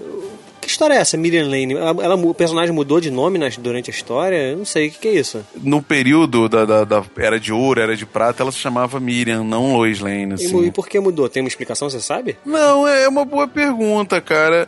Tanto que assim, que, que na década de 80, na época de bronze, quando teve a crise nas Infinitas Terras e existia o Super-Homem da Era de Prata, o Super-Homem da Era de Bronze, o Super-Homem que é referente à Era de Prata, a mulher dele se chamava Miriam, não Lois. Ah, entendi. Eu não, eu não sei explicar agora. Aí de repente nessa unificação que fizeram aí, ignoraram essa, essa que era a Miriam, né? De repente é isso. É, do, de um universo é. era Miriam, do outro era Lois, vamos manter Pô, a Lois. E vou te falar, e vou te falar que aqui na década de 40 no Brasil, na época de 50, ela tinha um nome brasileiro, cara. Eles não chamavam ela de Miriam Lane, eu não lembro agora. O nome do Clark Kent era Beto alguma coisa. Uma parada muito bizarra. Não, isso é acontece mesmo, cara. Na, na Argentina, eles não chamam Bruce Wayne, é Bruno Dias. É. Bruno Dias, cara, o nome do, do, do, Bruce Wayne. É, né, nesse período tinha muito essa, essa, essa coisa de tentar nacionalizar, né? Mas então, aí o, eles dois vão se encontrar na, na, na, nessa convenção, vão acabar se esbarrando. E os dois inimigos deles, o Dr. Octopus e o Lex Luthor, que na época era um cientista maluco, né? Ainda não tinha migrado para um grande empresário, rico uhum. e tudo mais, que e usava esse, aquela roupinha clássica dos super amigos, né? Rosa e verde, né? é. Eles se encontram na cadeia lá e, no, e numa. É a artimanha mais bizarra pra fugir da cadeia que eu já vi na minha pele, vida. Ele é falso. Ele tem uma pele falsa com coisas dentro da pele que ninguém viu, cara. É, é de uma tosqueira inacreditável, assim. Mas é muito divertido. Aí eles fogem e, e resolvem se unir para atacar os seus, os seus algozes, né? Os seus heróis heróis ali, né? E, mas tem uma falinha de roteiro ali, não sei se tu repara, né? Eles, eles na cadeia eles falam assim: ah, vamos trocar, eu pego o seu herói e você pega o meu, mas eles não fazem isso, né? É, não é. Eles simplesmente enfrentam juntos os dois. Não, não... E, e, pô, e a artimanha deles para atrair os dois é bizarra, né? Tipo, o Lex Luthor se veste super-homem e voa. Como assim, né? É, é. e voa. E não explica, isso não explica, né? E, leva, e levam, as, trans, teletransportam as duas, é, né? Lá pra África, né, cara? que louco, cara, muito Não, louco. tem uma cena muito bizarra na África, lá, uma, uma parte lá no quadrinho, que o chefe da tribo lá pede pro super-homem, super-homem demonstra um dos seus poderes para mim. É, Aí é. ele pega uma porção de, de, de africano lá, de da africano, tribo, e começa a fazer malabares com eles, é isso mesmo, cara? É. Eram Mas épocas mais simples, isso, era, eram épocas é. mais simples. Mas é, tipo, cara, assim, você, você pode reparar que o, porque o, o que aconteceu, assim, na, na Era de Ouro, o super-homem, ele começou a ganhar vários poderes, né? E ele começou a ficar extremamente forte, né? Extremamente forte, impossível. Aí na Era de Prata, eles tentaram dar uma controlada, e você vê que nesse, nesse gibi, ele é meio bundão, né? Assim, tipo, mais ou menos, o, né, cara? O poder dele é meio fraco, né, cara? Mais ou menos. Aquela hora que ele monta aquele computador. Mundo, né, aquela hora que ele monta aquele computador lá, aquele. É, não. É. Aquilo lá é muito roubado, né? O computador explode, não, aí ele fala: Não, é. ainda bem que eu guardei através da minha memória fotográfica como é que tava tudo ligado, conectado, aqui ele monta o computador todo de novo. Pô, é, é. É, não, é, é, engraçado que nesse período surgiu o super ventriloquismo, tem, tinha um monte de, de, poderes assim bizarros, cara. A explicação do por, porquê que ninguém percebe que ele é o Clark Kent, cara, é, é ótima, cara. É ótimo, porque nesse período inventam que o, o óculos dele aumenta o poder de super hipnose que ele tem, sacou? e ele, ao mesmo tempo, ele treme em, em hiper velocidade, então todo mundo vê o Clark Kent borrado, sabe? Nunca vê ele é muito bom, cara. É muito bom. Então, assim, é, é, isso, cara. Não tem explicação nenhuma, sabe? Mas, mas eu lembro de, de criança ficar assim, caramba, o Homem-Aranha e o Super-Homem juntos e, e trocando socos, né? Foi, acho que a primeira vez que, que, que essa, essa regra não escrita dos quadrinhos que dois heróis quando se encontram tem que se bater, né? Uhum. É, é, é, aplicada, né? E, o super-homem lutando com o Homem-Aranha é muito bom, né, cara? Ele, ele resolve. Ele fica nervoso com o Homem-Aranha, vai dar um soco na cara do Homem-Aranha e desiste, desiste, no meio do caminho, né? É. Só que o. o deslocamento do ar em volta empurra o Homem-Aranha, né? Empurra muito longe, né, cara? Porque em microsegundos ele pensa assim: eu vou matar ele se eu acertar um soco nele, é, né? Isso é legal. Outra... É bem expositivo, né, cara? A revistinha, assim. O tempo todo mostra os pensamentos dele. Ainda é isso que eu tô falando. Eu não leio há muito tempo. Ainda é assim. Tudo, os caras ficam pensando o tempo todo, explicando o que, que vai acontecer, o que, que eu vou fazer. Não, não é tão, não é tão didático, mas assim, é, tem, tem, mas não tanto. Tem, ainda tem um pouco, mas não é não, a mesma quantidade, não. Inclusive, assim, a, quando é o balãozinho do, do super-herói, existe. É, agora tem o símbolozinho do super-herói e o, e o quadrinho. E aí dizendo que para mostrar para você que aquele é um pensamento dele. Então, por exemplo, a, a revista do Homem-Aranha, quando ele, ele só tá pensando, não é mais esse balãozinho de pensamento, é um quadrado com as bordas vermelhas e o símbolozinho da aranha no cantinho para você uhum. saber que ele tá Entendi. pensando. É engraçado, assim, porque a narrativa, na verdade, de quadrinho melhorou muito, né? É, é, evoluiu, né? A forma de contar aquela, as, aquelas ações através de quadros evoluíram muito. Então hoje eles deixam uma coisa muito mais visual do que na época. Na época, você vê que a, a formatação dos, do, das páginas era muito padrão, sabe? Não, hoje em dia, você. É, em 1966, você vê os formatos dos quadrinhos muito padrãozinho, seis quadrinhos por página. De vez em quando há uma, uma uma diversificação, mas não é muito, tudo mais. Lá no futuro, em 2015, você vai ver uma variação maior, um, uma exploração de movimentos maior. Então, por isso que nesse no ano agora de 76 tem mais descrição, porque tem poucos quadrinhos, sabe? Então, assim, o cara tem que explicar muito as ações entre os quadrinhos para você não, não perder. E isso você vê claro aqui, sabe? Você vê muito claro. Eu acho isso bem legal, cara. É um, é um período onde você não tinha o um compromisso de acompanhar sagas, entendeu? Uhum. Você podia ler uma, um gibi e, e acabou. Tá fechado é. ali, tá, tá explicado para você. E isso ajudava você é, curtir mais, sabe? Entrar novos leitores. O pessoal vendia mais gibi por causa disso, assim, porque você não tinha esse compromisso. Acho que realmente não dá mais para você acompanhar, tipo assim, putz, vou começar, vou ali na banca, vou pegar a número 36 dos Vingadores. Cara, você não vai entender. É. Uhum. Se tornaram grandes episódios que sozinhos não significam nada, sabe? Uhum. Cada revista sozinha não significa nada. E hoje, em 76, aí, como essa revista que a gente tá pegando, você pode olhar aí na banca, cara. Qualquer revista que você pegar, você lê naquela, sabe aquela famosa leitura da cagada? Você lê no banheiro, e tá bom, curti, me diverti, não é, importa. Foi divertido, se... foi divertido ler essa revista, achei legal. É, agora, uma coisa que me chamou a atenção também é esse lance, ah, o super-herói, né? Eu lembro aqui de um, de um quadro que diz assim, ó, por exemplo, ó, dois heróis em meio a uma situação desesperadora, ambos enfraquecidos pela batalha, pela batalha de forças além da compreensão humana. Tente imaginar como você se sentiria. Né? Então tem essas pegadinhas, essas pegadas assim de ah, um super-herói, né? Uhum. É, além da compreensão. É, é e, e o enredo, né, cara? O, o, enredo é tão simples e, e os vilões são tão maniqueístas, né? Tipo assim, é, qual o objetivo dos dois? Não, não tem um objetivo real. Mas é legal, assim, você vê que as duas editoras que brigam por por audiência e tudo mais, elas pegaram seus dois universos e criaram similaridades, né? Você vê que é o caso do Clark e o Peter Parker conversando com os dois no mesmo universo, são heróis e também são repórteres. Aí você tem o Jonah Jameson e o Morgan Edge, que era o dono da, da TV na época, né? Uhum. Vocês não têm o Perry White aí, porque o Perry White é, é, do, é do planeta, né? Não é da TV. Os dois conversando e os dois têm a mesma personalidade, sabe? Os dois são, são chefes chatos que usam e abusam dos seus funcionários e não sei o que. E a Mary Jane e, e a Miriam Lane têm a mesma personalidade, basicamente, sabe? Uhum. É, é, é, legal essa, essa conexão. É uma fórmula, assim. né? Uma fórmulazinha que existe. Não, e é legal as duas editoras né, assumindo isso, né? Uhum. É legal. Olha só como a gente tem similaridade no que a gente faz, entendeu? Isso hoje em dia jamais, assim, você não, você não vai conseguir ver. E essa revista, cara, ela tem. É, quem, não, quem não conhece, assim, não, não, não vai se ligar, mas tem nomes, assim, históricos, sabe? Você tem ali. Na época, quem era o, o diretor da DC era o Carmine Infantino, um cara super conhecido, assim, e o da Marvel era o Stan Lee, né? Então não, não preciso nem apresentar. E, e quem desenhou, né? Tem várias pessoas, assim, que desenharam tem o, e escreveram, né? Você tem o Stan Lee escrevendo, o Carmine Infantino, tem o Marvel Wolfman escrevendo também, que é o que escreveu tanto o Crise nas Infinitas quanto Vingadores versus Liga da Justiça, um quadrinho no futuro aí que vai, vai sair também. E tem arte, tem arte finalizada pelo Neil Adams e o John Romita, assim. Neil Adams é um, é um artista famosíssimo com Batman e o John Romita com Homem-Aranha, assim.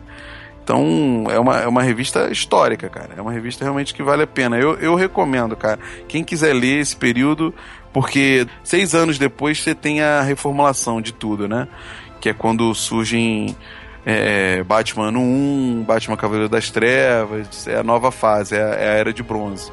Aí você perde um pouco essa infantilidade, essa inocência nas histórias, sabe? Uhum. Começa a ter a coisa um pouco mais adulta e tudo mais. Né? É, o, o, legal é um dos últimos quadros, cara, aquele que fecha, que tem o Homem-Aranha dizendo assim: afinal, não é todo dia que duas lendas se encontram. Estou certo ou estou errado?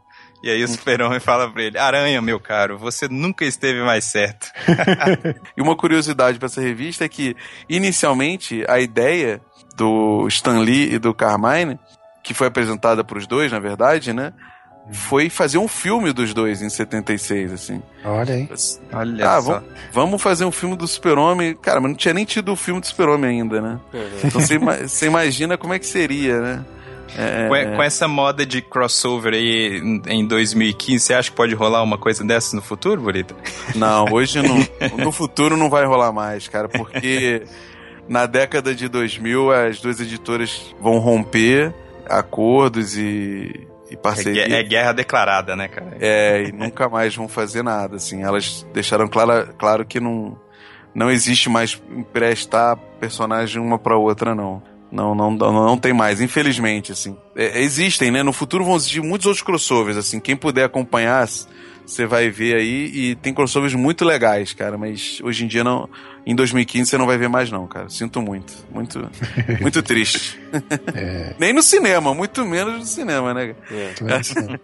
em 2016 vai começar a guerra, né, parceiro? Tu acha que eles vão ficar emprestando personagens para fazer crossover é ruim, A Marvel não tá conseguindo cuidar nem dos dela, né, cara? É isso aí. E eu, eu, tô, eu tô sentindo que o, o clima tá ficando meio sombrio aqui agora. Eu acho que o Guedão já, já começou a empurrar a máquina do tempo pra outro lugar aí. É, isso aí. Esse, pra, onde, pra onde que a gente tá indo agora, Guedão? Tô, é, tô ficando com medo aqui, cara.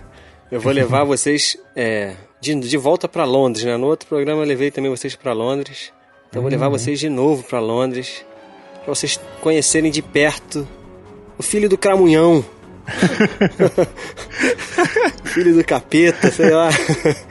Então, meu irmão, é, se preparem aí, peguem suas bíblias aí, orem bastante, que nós vamos viajar para Londres para conhecer o anticristo no filme A Profecia.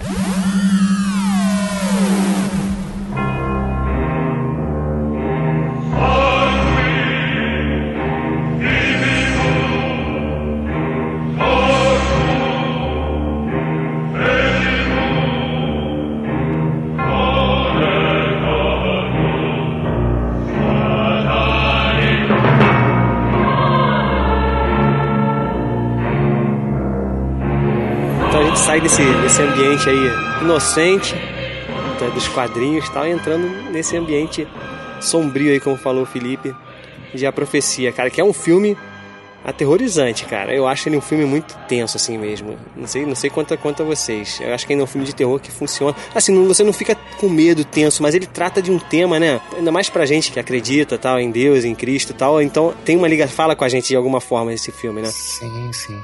É, o... eu, eu, eu, não, eu particularmente não curto filme de terror, assim. Eu. Eu tenho meus somos, problemas. Somos dois. É, o fato de colocar uma criança no filme de terror, para mim, já é um. É, é, é. Já é um agravante. To, to, todo filme de terror, que ele já geralmente já tem criança, né? Justamente para causar isso aí, né, cara? Então, eu, eu, vou, eu vou pagar de não conhecedor, porque eu nunca vi esse filme. E me nego a ver, porque eu não gosto de ver. não, o filme de terror, para mim, cara, eu só vejo filme de terror galhofa, que é Brinquedo. Se bem que Brinquedo Assassino, quando eu era criança, eu sofria, mas. Eita. Fred. Mas por que você não vê? Porque é medo. O que, que que é? Gosto mesmo? É quando eu era moleque, isso ficava muito na minha cabeça, sabe? Aí eu ficava meio, Traumatizou, traumatizou, traumatizou. É, eu ficava muito perturbado. Pô, cara, eu sou o cara que quando eu vi Predador 2 a primeira vez, eu fiquei umas três semanas sem querer entrar no metrô, cara, de medo daquela merda, daquele metrô. Então, assim, é... eu evitava quando era moleque e tal, e, e, sempre achava assim, ah, essas paradas vão ficar na minha cabeça, eu vou ficar lembrando depois, né? Eu só via quando era galhofa, tipo Jason, do SBT que uhum, passava, uhum. sabe? Slash, é... slash horror, que chama, né? É, que é, que é bem galhofado, né? É, esse, é, esse. É, esse não, mesmo. esse não, esse mexe mais com a coisa do sobrenatural, é. é não, não, não tem aquelas cenas, as cenas é, de sangue, não, não tem, nesse filme não tem, né? Ele, o terror tá ali implícito ali no meio, né? no roteiro, na história. É um pouco mais psicológico mesmo. O filme conta a história de um diplomata americano que a esposa dele tá tendo um filho e ela perde esse filho. Então, preocupado em não chocar essa esposa, ele adota um, um chegam uns padres lá no, no hospital tal e falam para ele adotar um recém-nascido de origem desconhecida. Eles falam que a mãe abandonou esse bebê aqui e tal. Eu não sei se a mãe morreu, não lembro agora. É, morreu. A mãe morreu no parto, né? E nasceu o bebê. É isso. É. E eles forçam o cara, tipo, não aceita esse bebê e fala pra sua esposa que é, que é o filho dela. Pra ela não saber que, que, o, que o seu filho morreu no parto e tal. E o cara aceita. Mal sabe ela.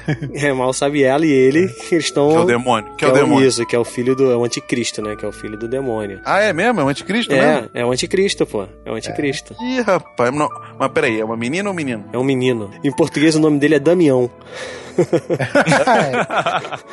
é Damien? É Damien, Damien. É Damien, cara. Será que, o nome será, do anticristo é Damien? Que, é, não sei. Será que daí que eles tiraram lá o filho do, o filho do Batman é, é Damien, é, né? Porque o, o a, a, Pode ser. A saga onde surge o Damien é o filho do demônio o nome, né? Aí, pode, pode ser, pode ter uma homenagem aí, né? Pode ser, pode ser que tenha razão. E o moleque é chato pra cacilda, deve ser isso mesmo. Então, o que acontece? Aí começam, claro, começa a acontecer mortes misteriosas, assim, começa a cercar essa família. Começa a acontecer algumas mortes. É... Mas de quem? De, de pessoas próximas, de, geralmente de pessoas que estavam ameaçando aquele plano ali de dar certo é, algum, alguns agentes assim satanistas começam a se infiltrar na família para proteger a criação do menino, sabe, para ele crescer e poder cumprir o propósito dele. Mas isso é em Londres mesmo? É em Londres, é em Londres. Ele é um embaixador ah. americano, um diplomata, um embaixador, né? É, começa em Roma Isso. e daí depois ele, ele é transferido para Londres. Ah, então peraí, deixa eu ver se eu entendi, né? Ele, ele pega essa criança aí que a mãe morreu, que é o demônio, em né? Roma, o anticristo. Todo mundo que quer atrapalhar essa adoção morre. Não, não, não, não atrapalhar a adoção mas é que começa a desconfiar de algumas coisas, sabe? Por exemplo, tem um padre que aparece que começa a revelar para ele o plano. Ele descobre, né, sabe que o garoto é o anticristo e começa a revelar para ele. Então, ele morre, tá? Uma morte lá, cai uma, uma seta da, da igreja lá em cima dele. É uma Caraca, aquele, aquele, padre, aquela... aquele padre é bizarro, né, cara? É. padre fraco esse padre aí, hein? Então, é. são mortes sobrenaturais. É, mas então, mas ele tem. Esse padre, ele parece que tem uma ligação também com, com o demônio, porque ele tem uma tatuagem de 666, né, na, na no corpo é... dele. Isso não é muito explicado assim no, no filme, não. O, o filme, ele. O, o, que chama muita atenção nele, que pega muito, trilha sonora. Pô, cara. Que já começa. Já Será que a gente deixa o, o orelha tocar ela aí, cara? Eu acho que é bom, né, cara? É. Coloca aí. Mas sabe qual, sabe qual, sabe qual, é o nome? Sabe qual é o nome da música, é. o, o, o Burita? Ave Satani. É, olha aí, sobe aí. É, ave, é... é ave satanás, é isso? É isso aí, é isso aí.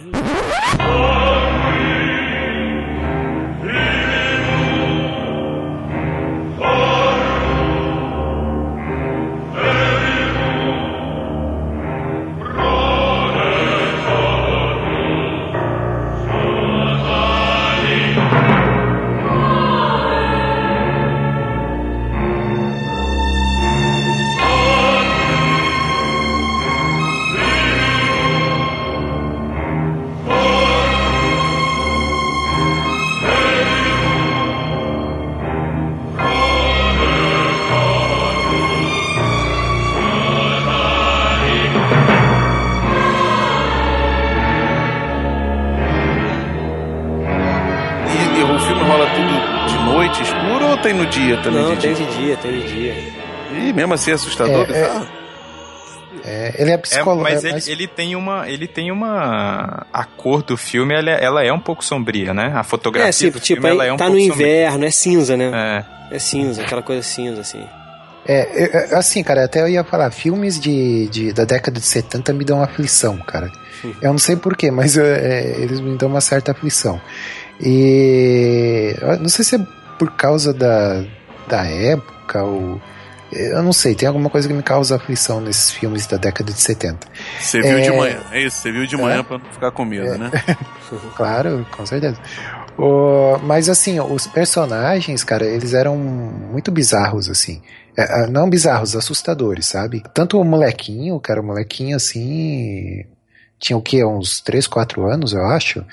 Mas ele interpretou muito bem, assim, cara. É, é muito... Tem duas fases, né? Tem ele com 3, 4 anos e depois tem ele com um pouco mais velho, com 5, 6, é. se eu não me engano. E, e, os elementos que eles colocam na, na trama acho que, que contribuem, assim, né? É, por exemplo, a primeira, a primeira morte que tem. Pô, é... muito chocante, né? E é logo no início do filme isso, cara. Acho que em 10 minutos do filme, isso tudo já com 10, 15 minutos já aconteceu. Exato. Que é a festa de aniversário lá do moleque, né? E a babá, ah, mas cara... em que momento que acontece esse a adoção da é no criança? Início, é os primeiros cinco minutos do filme. É bem no início. Ah, então é rapidinho. Isso, é rapidinho. Ele já, ele já começa, já te coloca dentro da história rápido, entendeu? Entendi. É que o desenrolar é depois é as coisas sinistras que vão acontecendo, né? e daí a babá, ela sobe lá, porque é um casarão, assim, bem grande, né? Ela sobe lá no telhado e ela grita de lá, Damian, isso é para você. É. E se joga, cara, e se enforca numa, numa corda. Aquela cena lá é bizarra. Cara. No meio da festa de aniversário de 5 é, anos é, de garota. É. Aí vocês resolvem contar essa história às 11 horas da noite, é isso mesmo. É. E aí, Não, fica, mais... e aí, causa aquela confusão, né? Então, aí, aí, aí que começa. Aí um repórter começa a investigar, ele começa a achar estranha essa situação, entendeu? Ele começa a seguir o diplomata para entender, tentar entender o que aconteceu, por que, que essa babá fez isso tal. E esse, aí esse repórter começa a perceber, por exemplo, ele descobre que o, o padre, ele vê o padre indo atrás do cara, ele, quem é esse padre? Começa a investigar. Então o repórter dispara esse, essa, essa coisa, né, das mortes. É que a foto que ele tirava mostrava mais ou menos do que, que a pessoa ia morrer, isso, assim, uma mancha, né? Mas, cara, você sabia que aconteceu várias coisas bizarras durante as filmagens desse filme? Ah, é? Ih, lá, lá vem as ah, lendas. É, não, mas não, mas não é lenda não, cara. Como todo filme de terror pois tem, é, pois é. tem a sua bizarrice, né, por trás. Pois é, vale lembrar que esse filme ele foi dirigido pelo Richard Donner, que é o mesmo diretor lá do Superman, de Goonies. Dirigiu um terror aí, olha aí. E o ator é, é o Gregory Peck também, que é um cara da antiga, galanzão lá da época da, das antigas, né?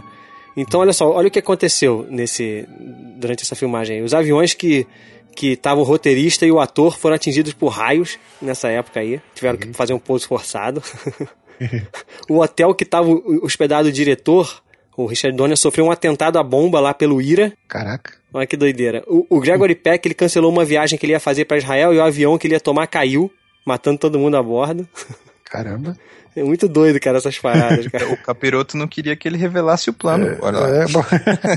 Acho que os não, principais. Se deu bem, então, pô. É, isso, se deu bem, mas o capiroto tava atrás ali, né? É. os principais atores do filme eles sofreram um acidente também de carro quando estavam se dirigindo para uma das cenas do filme. Então ele é cercado dessas coisas, né? Dessas, dessas coisas. A filha do ator, do Gregory Peck, cometeu suicídio pouco antes assim das gravações. É, dizem que, que tem muito dessas coisas aí no num filme que eu nunca, nunca tive coragem de assistir. Eu acho que eu nunca botei que é o Exorcista, né, cara? Pô, é, cara teve muita dessas ver. bizarrices aí também. Teve, teve. Tem que é. ver, tem que ver com quem senhor. Não, esse, esse filme, se eu ver, eu não durmo à noite, cara. Sério mesmo. Mas posso, é posso fazer uma observação sobre o Exorcista, cara? Eu acho que ele não tem mais o impacto hoje em dia, não. É, eu porque eu, porque eu assisti depois de, de mais velho e tal, e eu achei, sei lá, meio galhofa Exagerado, né? coisas, sabe? É, é, eu achei meio galhofa. Achei feito de massinha. É. de massinha. Uhum. E vale lembrar Mas... que esse A Profecia ele teve uma refilmagem aí há pouco tempo atrás, aí no, no ano que a gente veio, em 2015. Ele horrível. teve uma horrível, né? Que eu não é. vi. E o, e o garotinho, o Damian, ele participa desse filme, ele faz o repórter lá, que é uma ah. ponta lá de um repórter. Porque esse cara, esse garoto não fez nada mais de cinema, ele só fez né, isso aí. É... Eu tava com a carreira amaldiçoada. Pois né? é, foi amaldiçoada.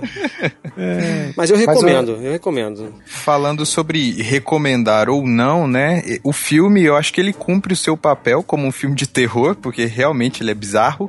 É. é, e acho que ele ficou Só marcado, que... o, o Felipe, também na história, né? Ele, hoje em dia é um filme de terror que é. Que é não, não, sei se ele, é, ele não é cultuado, mas ele é muito respeitado dentro do gênero. É, exatamente. para quem gosta do gênero terror, cara, ele é. O pessoal gosta.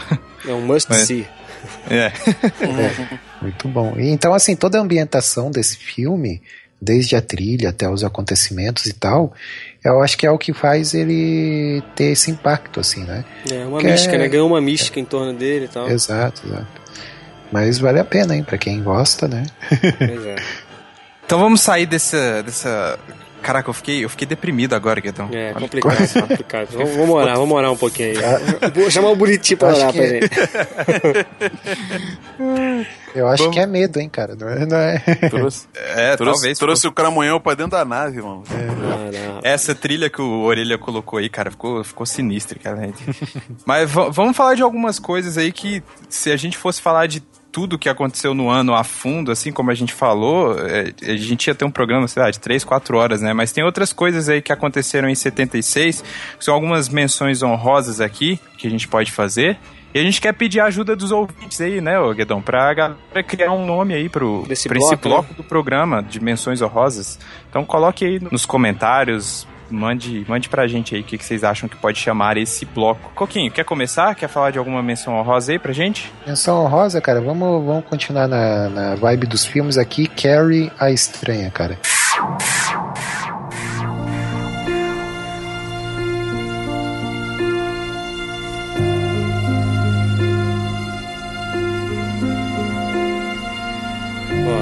Gente queria sair do filme de, do ambiente deprimido, o Coquinho continua, mas é, beleza. Não, vamos lá que daí já vai é, de uma lambada. O Coquinho assim. mergulhou na, na parada. É, mergulhei. Eu fiz a aventura de assistir o tanto original de 76 quanto os remakes, né, cara? Uma diferença assim de, de qualidade gigante.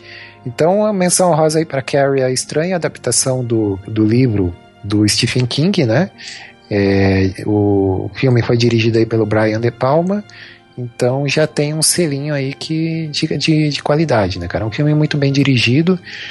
É, ele, ele, conseguiu passar todo aquele ar assim de terror psicológico que é o, o filme, né? Agora os remakes assim são totalmente dispensáveis, cara. O, o remake de 2002, que foi o primeiro que teve, é, direção horrível, cara, atuações assim sofríveis de, do, dos atores.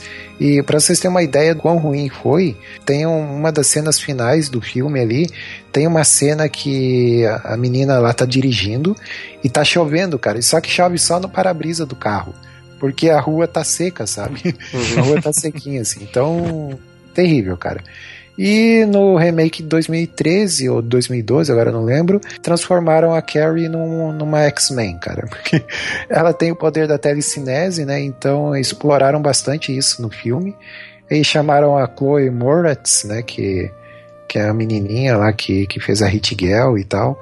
Não tem o perfil da Carrie, a, a menina estranha e tal, que era zoada no colégio e tudo mais, né? Então, terrível, totalmente dispensáveis. Bacana. E aí, Burita, o que, que você traz de menção honrosa aí que ainda tem Pô, em 76? Tem... No próprio cinema aí a gente tem o clássico do King Kong, né, cara? O refilmagem, né?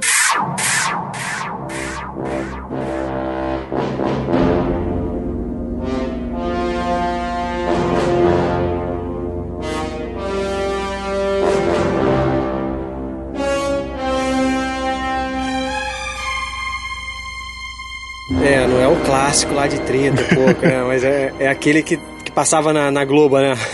É, mas é um clássico. É, muito Jessica bom, Lange e o Jeff Bridges, né, cara? Isso.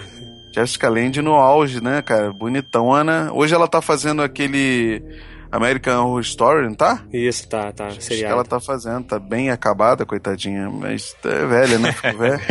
Tem os seriados que, pô, marcaram época aí, pelo menos da minha mãe e do meu pai, né? Que eles sempre falaram que era a Mulher Biônica e as Panteras.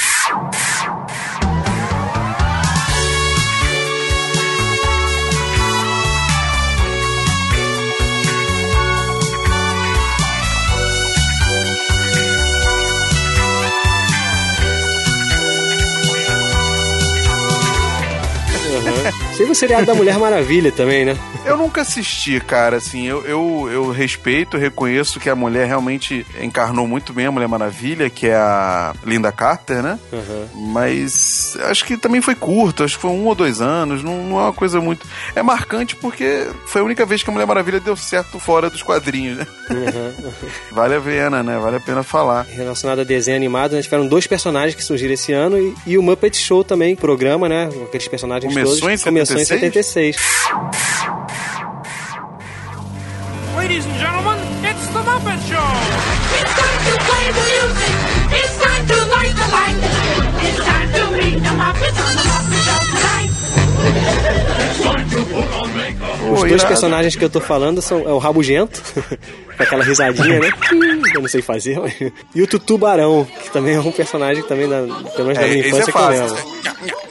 É, essa é a dublagem, né? tubarão. É, o mineiro. Muito engraçado, é o tubarão mineiro. Esse, esse o Coquinho deve curtir, cara. É a cara dele, o tubarão. É, não, é que eu não gostava desse desenho, não, cara. Não, o genérico do Scooby-Doo é muito bom, cara. Um tubarão que falava, dançava e cantava, cara. É. E de música? Felipe, você que é o nosso garoto da música aqui, da máquina do tempo, o que, que teve de música aí? Teve uma coisa muito relevante, cara. Então em 76, cara, a gente tem aí a fundação do YouTube.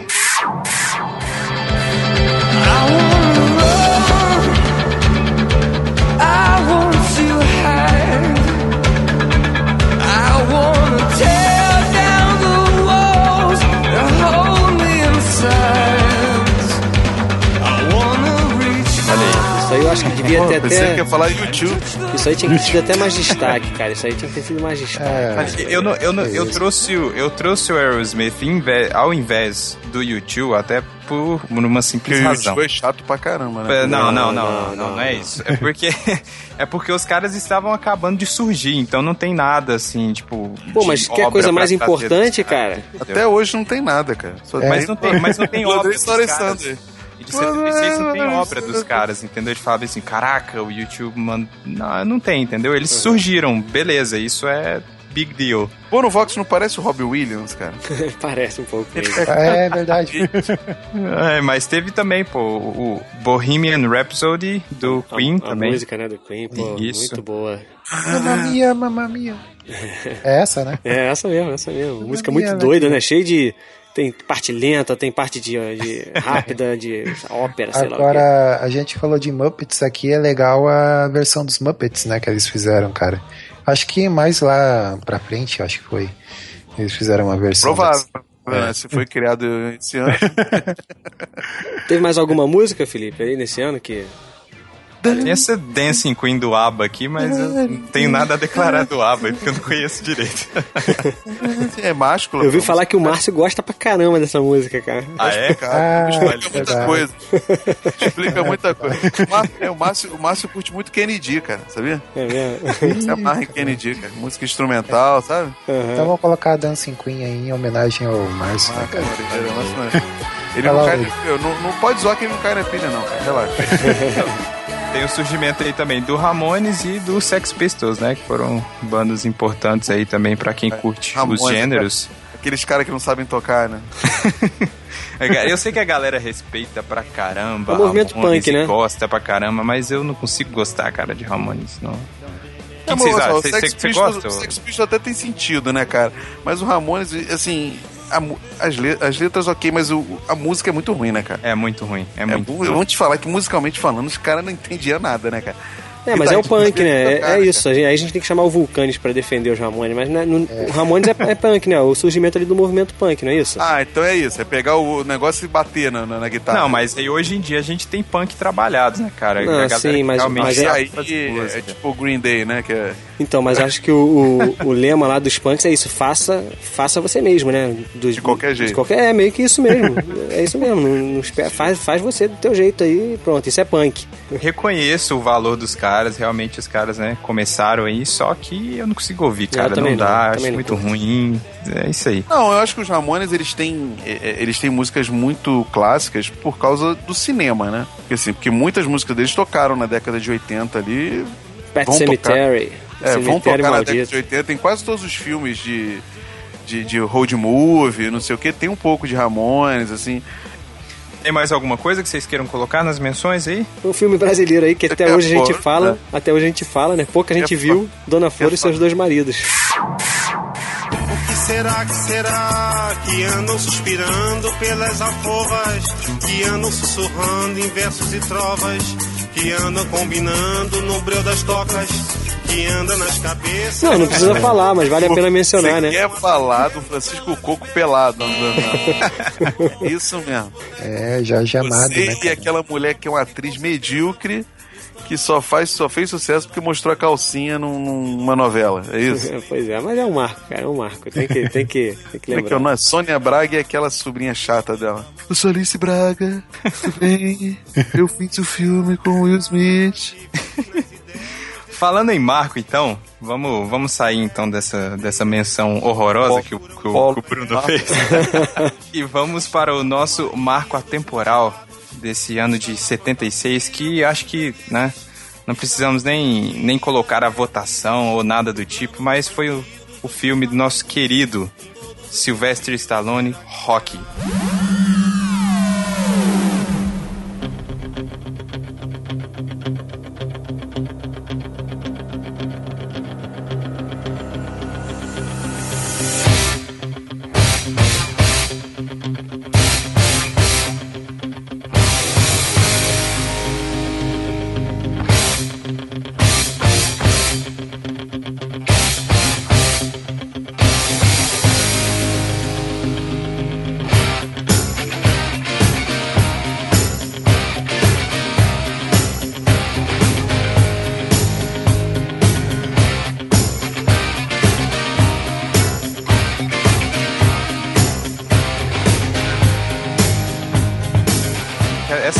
Trilha, ela, ela inspira, olha só.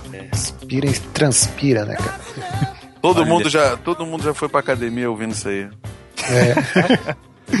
Mas então, gente, eu queria, eu queria falar um pouquinho aí, fazer uma pergunta para vocês antes da gente começar, né? Primeiro, alguém, vamos lá, Bruno, traz a sinopse do, do, do Rock Balboa. O que, que é o é, Rock Balboa? Então vamos lá, o Rock Balboa ele é um lutador de boxe, assim, é medíocre, né? E ele trabalha como cobrador de um agiota, né? E ele, por, por, é, por, assim, por efeito do destino, ele tem a chance de enfrentar o grande campeão mundial de boxe peso pesado na época, o Apollo Creed. Acontece um, algum problema lá com a luta dele, ele fica sem um oponente, ele resolve fazer uma, uma jogada tipo de marketing, né? Aí, aí ele escolhe um cara com o nome de ator pornô. É, isso aí mesmo, ele, ele busca um. ah, esse, ele acha o nome dele legal, esse aqui é o Garanhão Italiano, não sei o quê. É. Ele, ele vai vender esse nome. Então ele, ele aquela coisa do americano, né? De que todos podem, todos não sei o quê. Ele lança essa ideia de que ele escolheu um lutador qualquer para dar a chance a ele de ganhar o título mundial. Não, e, e ele fala, né, Bruno, assim, tipo, um negro enfrentando um italiano. É, é. Olha que sensacional. então, é isso. Aí a gente, antes dessa, dessa proposta de luta, a gente já tinha conhecido um pouco de quem era o Rock. E aí o Rock começa a treinar para pelo menos conseguir ficar até o final, né? O objetivo dele nem é ganhar a luta, né? Ele quer mostrar que ele consegue sobreviver. Sobreviver não. Permanecer é, de pé até o final da luta, é, né? Os 15, os 15, 15, 15 rounds. 15 rounds. Muito é, legal. Mas, assim, tu sabe que historicamente, né? Assim, eu, eu sou muito apaixonado pela, pela antologia toda, assim, né? É, é o filme que meus pais viram a primeira vez quando eles foram namorar, sabe? É? Tipo, o primeiro filme que eles viram quando meu pai pediu minha mãe namoro, assim, né? Uhum. Então, assim, tem uma história na família, meu pai, minha mãe, minha mãe ama qualquer filme de Brucutu, ela me, ela que me ensinou a fazer, ver filme de Van Damme, essas porcaria toda e tal, e qualquer filme do Stallone ela vai comigo no cinema e... Maneiro. E esse filme, ele tem uma história muito profunda, assim, porque, por que que ele ganhou o Oscar, né? Ele é um filmaço, é um filmaço, ponto. Óbvio que se você for comparar ele com Taxi Driver, talvez é, é... Ah, cara, não sei, é diferente, técnica, não dá para comparar. Ah, no não, técnica, eu, na técnica, sim. Como o melhor filme, entendeu?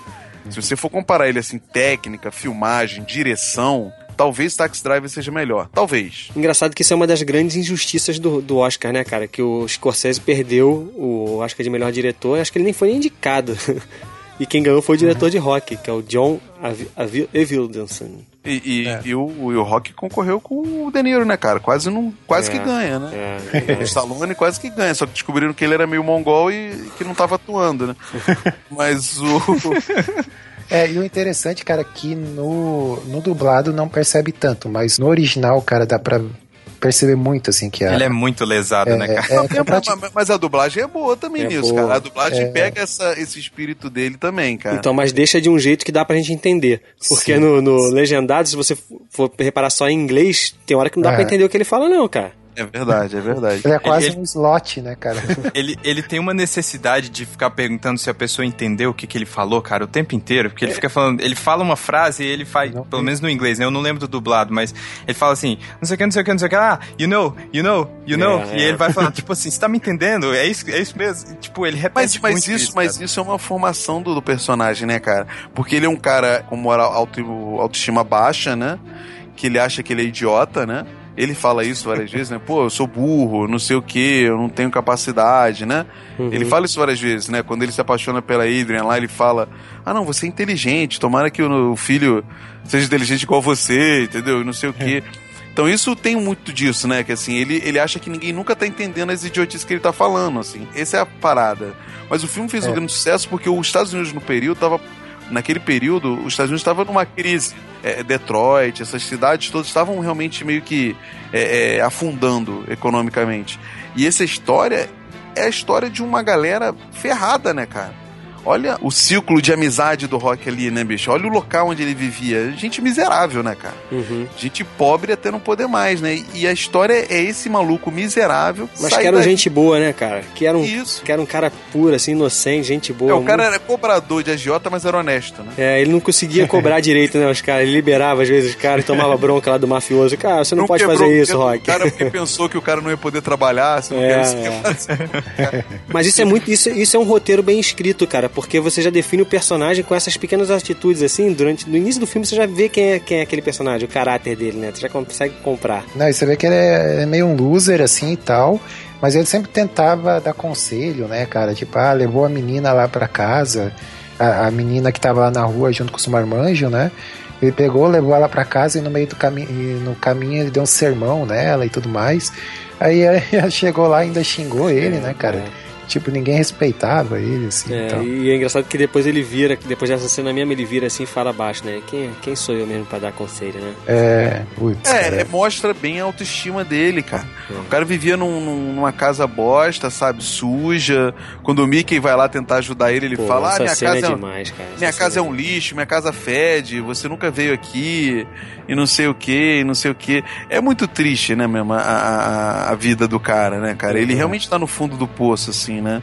E a gente entra naquela, naquele clichê que todo mundo fala quando fala de rock, mas é a verdade, assim, que é, é a biografia do, do Stallone, né, cara? É, é ele tava na M mesmo, ele tinha gastado todo o dinheiro dele, perdeu tudo, ele foi tentar ser ator, não dava certo, fez um pornô, não deu certo, é, teve que vender o cachorro dele para poder comer, sabe, almoçar. Eu tenho uma curiosidade aí em relação a isso, você falou que o Stallone tava quebrado, ele tava mesmo, assim, diz as lendas lá do cinema, né, que os produtores eles ficaram interessados em, em pegar esse roteiro, comprar esse roteiro de Stallone e ofereceram, ofereceram para ele 350 mil para uhum. que o Stallone vendesse para ele, mil dólares, né? E o Stallone não aceitou. Ele disse que só aceitava é, vender o roteiro é, se ele fosse o protagonista do filme. É porque ele estava é. determinado a ser ator, né, cara? É, é exato. É, esse era o objetivo de vida dele.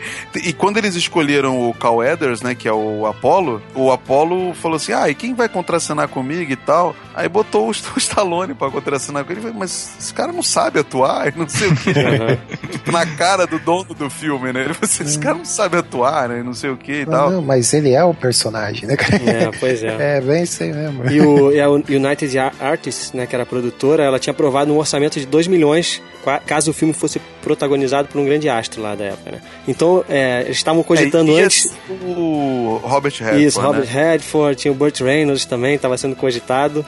E quando ele, é quando... é interessante, né? É, é verdade, verdade. Aí quando eles souberam que ia ser o, o Stallone, eles baixaram o orçamento para um milhão. cara, interessante o relacionamento dele com a Adrian, cara. ah, cara, é, é a maior ele, do cinema, cara. Ele, vem, ele vence ela pelo cansaço, né, cara? É, o cara é insistente, né? O cara, leva o cara... pro capô, lá. É.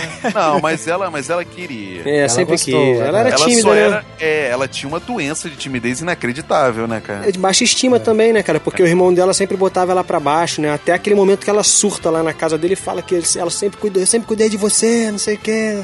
É. Então o rock ajuda também ela nesse sentido da autoestima, né? Tem um diálogo entre a, a Adrian e o Rock que, que estão falando justamente sobre isso, né? Porque ele perguntou assim, ela perguntou por que que você luta, né? Ele, é, no gelo, né? No é, gelo. É, é. Ah, não, porque daí ele, ele contou, né? Ele falou, ah, meu pai disse que que eu não tinha muita inteligência, então eu deveria usar o meu corpo, né? Uhum. E, e ela disse, não, comigo foi ao contrário, meu pai disse que eu não tinha um, uma aparência muito boa e então eu deveria usar a cabeça. É, então você quer dizer que os dois ali casaram, assim, né? Uhum, uhum. A, a, história. e eu acho, cara, a química dos dois, assim. Sim, sim. Eu, eu acho que eu nunca vi um filme onde um casal convencesse tanto, assim, sabe? É, uhum. é. Os caras realmente, você olha para eles assim, cara, não. Você fica triste, assim, quando no futuro, né? Ela não tá mais nos filmes, né? No, último filme, né? Você realmente fica triste por eles, assim. Toda a trajetória dele treinando e tal, né? A naturalidade. É muito legal, cara. Eu, é, eu...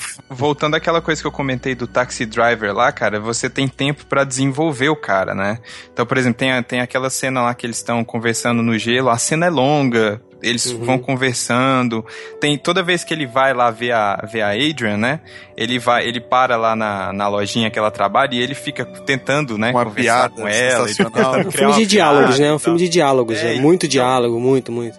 Isso, isso, isso tudo contribui para para o roteiro do negócio, para você entender realmente aquele universo, para você entender os personagens, isso é fantástico. É, e no final, quando ele quando termina a luta, que ele começa a aclamar lá por ela, né? Pô, é muito é, emocionante aqui. Fantástico. Eu, eu assisti agora há pouco antes da gente entrar na máquina do tempo, cara, e eu Tô, tô com não, o filme, cara, ele, na minha cabeça aqui ainda. É, ele é emocionante, ele é empolgante, cara. Ele, ele faz você acreditar em você. É verdade. É. Ele realmente conseguiu uma parada inusitada com esse filme, cara. E todos os personagens, né, cara, são tão bem construídos. Você você se preocupa com ele, você se preocupa com a Adrian, você tem raiva do Polly, né? Que é um idiota, né, cara? Mas ao mesmo tempo você também se compadece dele, né, cara? Dá... É, você tem pena dele, é. né? Você olha assim, pô, o cara realmente é um perdedor, assim, mas ao mesmo tempo o cara é insuportável, né, é, cara? Chato é. pra caramba, arrogante e, não sei o quê.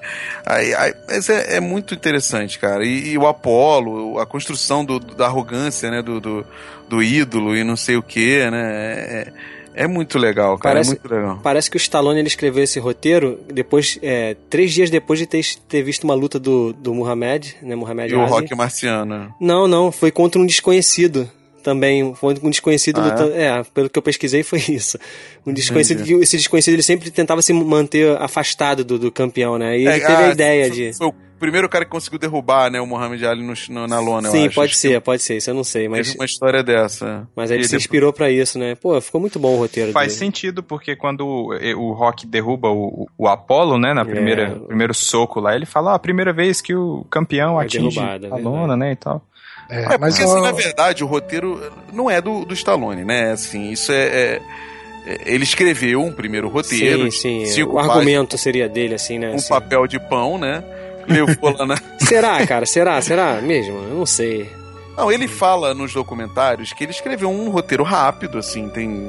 Na época, né? Era mais fácil, né? Mas quando você ia levar num, num estúdio para vender a parada, você leva um roteiro de 15 páginas, uma coisa é, pequena, é, isso, né? Isso. Ele não tinha a parada totalmente trabalhada. Ele mesmo fala que não era tão complexo assim. Era, era isso que ele queria, mas obviamente depois ah, que. ele desenvolveu depois, né? Ele vendeu, tiveram outros roteiristas profissionais para dar uma, uma evoluída, né? Assim, uhum.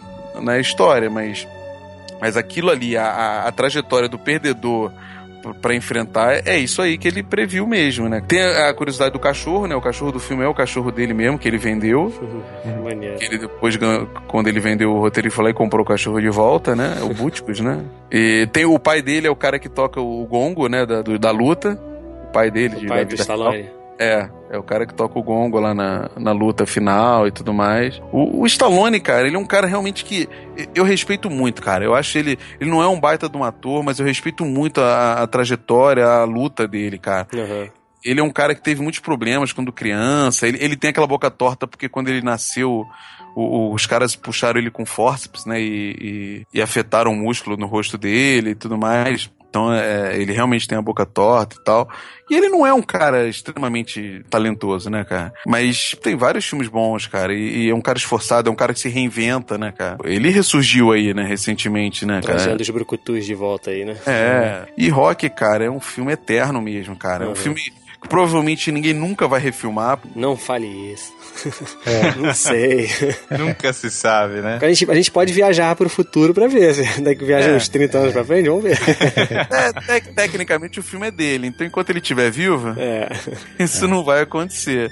Agora, tem aquela polêmica da dublagem, né, cara, brasileira do final, não tem uma polêmica disso? Que a, du a dublagem dizia é, é empate, que foi empate, né? mas na verdade é. quem ganhou foi o Apollo, por pontos, né? Exato, É porque isso fica tão baixinho ali no final, o diretor dá destaque, né, a, a, ele chamando pela Adrian, e se você ficar escutando lá no fundo tem o juiz falando o resultado da luta. Mas isso não importa, né, porque ele venceu, porque ele queria chegar no final. O importante foi isso, ele é. conseguiu. Tanto que ele termina falando isso, né, I did it, I did it. É muito bom, cara, é um é filmaço bom. mesmo que vale muito a pena rever. E os, as, as sequências que vem por aí são muito boas. Eu, eu gosto do 2. Eu acho o 3 engraçadíssimo. Com, é, outra, com outra proposta, né? Mas é uma evolução. Eu acho assim, né, a personagem da Adrian, no, no, decorrer da saga, ela muda muito. Isso me incomoda. Ela, da menina muito tímida, ela vira uma mulher extremamente confiante, sabe? É, é? é. E, e, isso não é comum, né? A pessoa não sai da timidez que ela tinha e vira uma baita de uma confiante, né? Mas, assim, o 4 é sensacional, cara. O 4 é uma, uma caricatura inacreditável, né, cara? Do, do, da década de, de 80, ali, 90, né? É, o 5 é ruim, mas o 6 é, pô, é, é, lindo, né, cara? O, o é. último, né? É, é, muito emocionante e tudo mais. É realmente uma saga que vale a pena. Eu vejo todo ano, cara. Quem era o treinador, é claro que o o Rock só podia ganhar porque quem foi o treinador dele foi o Pinguim, cara. Pinguim, o eterno Pinguim, claro. Que é o ator que interpretava o Pinguim lá na, na década. Série, né? É. Burgess Meredith. Esse cara aí. é o Pinguim, o Pinguim eterno, cara. Muito bom, ele é muito bom. Ele, e ele é um personagem sensacional, né, cara? Sim. Ele dá umas humilhadas no Rock, assim, incríveis, né, cara? É. Mas no fundo, no fundo, ele sempre tava. Ele sempre torceu, né? Acreditou nele, né, cara? É. É verdade. É, tem aquela hora que ele fala lá, que ele começa a gritar no meio de todo mundo lá, o Rock pergunta para ele por quê, né? Por que, que você nunca nunca acreditou em mim e tal, não sei o que lá. E aí o, ele vira e fala pra ele, ele fala isso, não, porque você tinha um potencial do caramba, só que você trabalha fazendo serviço isso. sujo pro, pra esse cara aí e tal. Uhum. E aí realmente você vê que no fundo o cara acreditava nele, né? Mas. Pra terminar esse bloco aí, né? Eu tô passando na frente do Felipe. Deixa não, ter... Felipe, deixa não, é, Felipe. Esse não, é, subordinado seu aí já tá tomando controle da máquina. Volta eu vou, de novo aí, corta eu Vou, eu vou tirar ele. A próxima viagem é. do tempo ele tá suspenso. Ih, olha aí, ah, Coquinho, se deu mal. É, Estragou a porta da nave. Mas, ah, já que eu tô suspenso, então eu queria terminar o bloco perguntando, ó, pra vocês aí, por que vocês lutam? Ih, rapaz, o Coquinho querendo filosofar na máquina do tempo. Sempre. Não, é, uma, é uma pergunta que foi feita pro Rock e ele responde. Cara, eu vou te falar, vou te falar. É, acho que de, determinados momentos da vida a gente luta por alguns por motivos diferentes, né? Ah, eu, sim, então, eu posso falar que hoje em dia, depois que eu fui pai, que eu me hum. tornei pai, a minha luta é isso, entendeu? É muito engraçado como muda assim as coisas, cara. Então, eu, minha vida toda agora se focou em é, é, é clichê, né, cara? Mas é muito, muita verdade isso de. É tudo para ela agora, é para minha filha. É muito engraçado isso. Então, tudo que eu faço agora eu penso, penso nela. Então, é por isso que eu luto, Coquinho. Olha aí que bonito. É, baby Manu. e você, Coquinho? Toma uma pergunta de volta aí. Por que você luta, Coquinho? Eu luto pra, pra que todo podcast todo mundo siga a pauta, cara. Pô, vem falando um negócio todo sério e profundo, que vem zoando a parada, mano.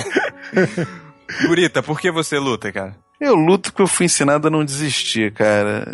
É, acho que é por isso que eu tô sempre lutando, cara. Eu luto porque eu não aceito as minhas limitações. Eu, eu, eu fui uma criança meio doente, né? E minha mãe sempre me ensinou a não me entregar, né? Os problemas que eu tinha de coluna, na perna e tal, que depois eu posso um dia explicar. Mas então eu meio luto por isso, cara, porque eu não, eu não aceito as minhas limitações, é isso. Eu sempre tô lutando. Olha só. E você, garotinho você? juvenil, é. pimpolinho? Você luta pra quê? Pra não envelhecer?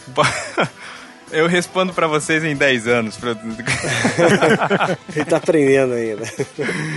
Ah, é isso aí, eu acho que é nesse clima bacana de, de inspiração, né? Aí que o Burita deixou aí pra gente que a gente pode voltar para o nosso tempo. Vamos entrando de volta aqui na nossa máquina. Ah, vamos, vamos, vamos, dar honra pro vamos dar honra pro Burita ligar a máquina aí, olha aí. É, liga aí, se, se eu ligar, eu vou marcar para outra época. Não, não, não.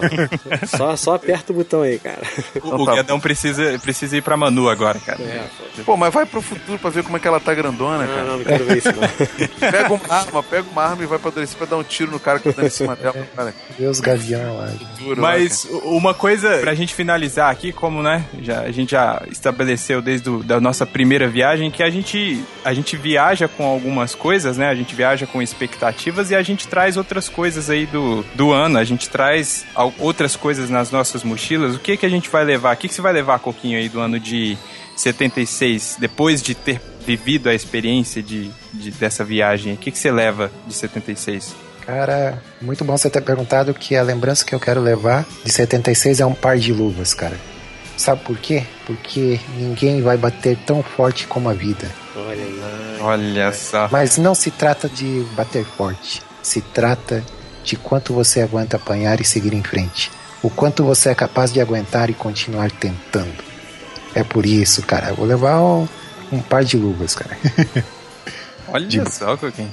Mas de luvas de boxe, né? É. Podia ser do Michael Jackson, né? Cara? É. Você, Burita, o que, que você leva do ano aí de 76? Eu não vou levar, vou levar o ingresso do show do Muppets que eu comprei pra gente ir. Porque tem a musiquinha do Maná Maná. Olha só. O, o, o, o, Burita é Maná, Maná com manteiga de coração, né? Já mandou um. Já deu um jabá aqui no meio do. Meu chefe, tem um contrato com o meu chefe.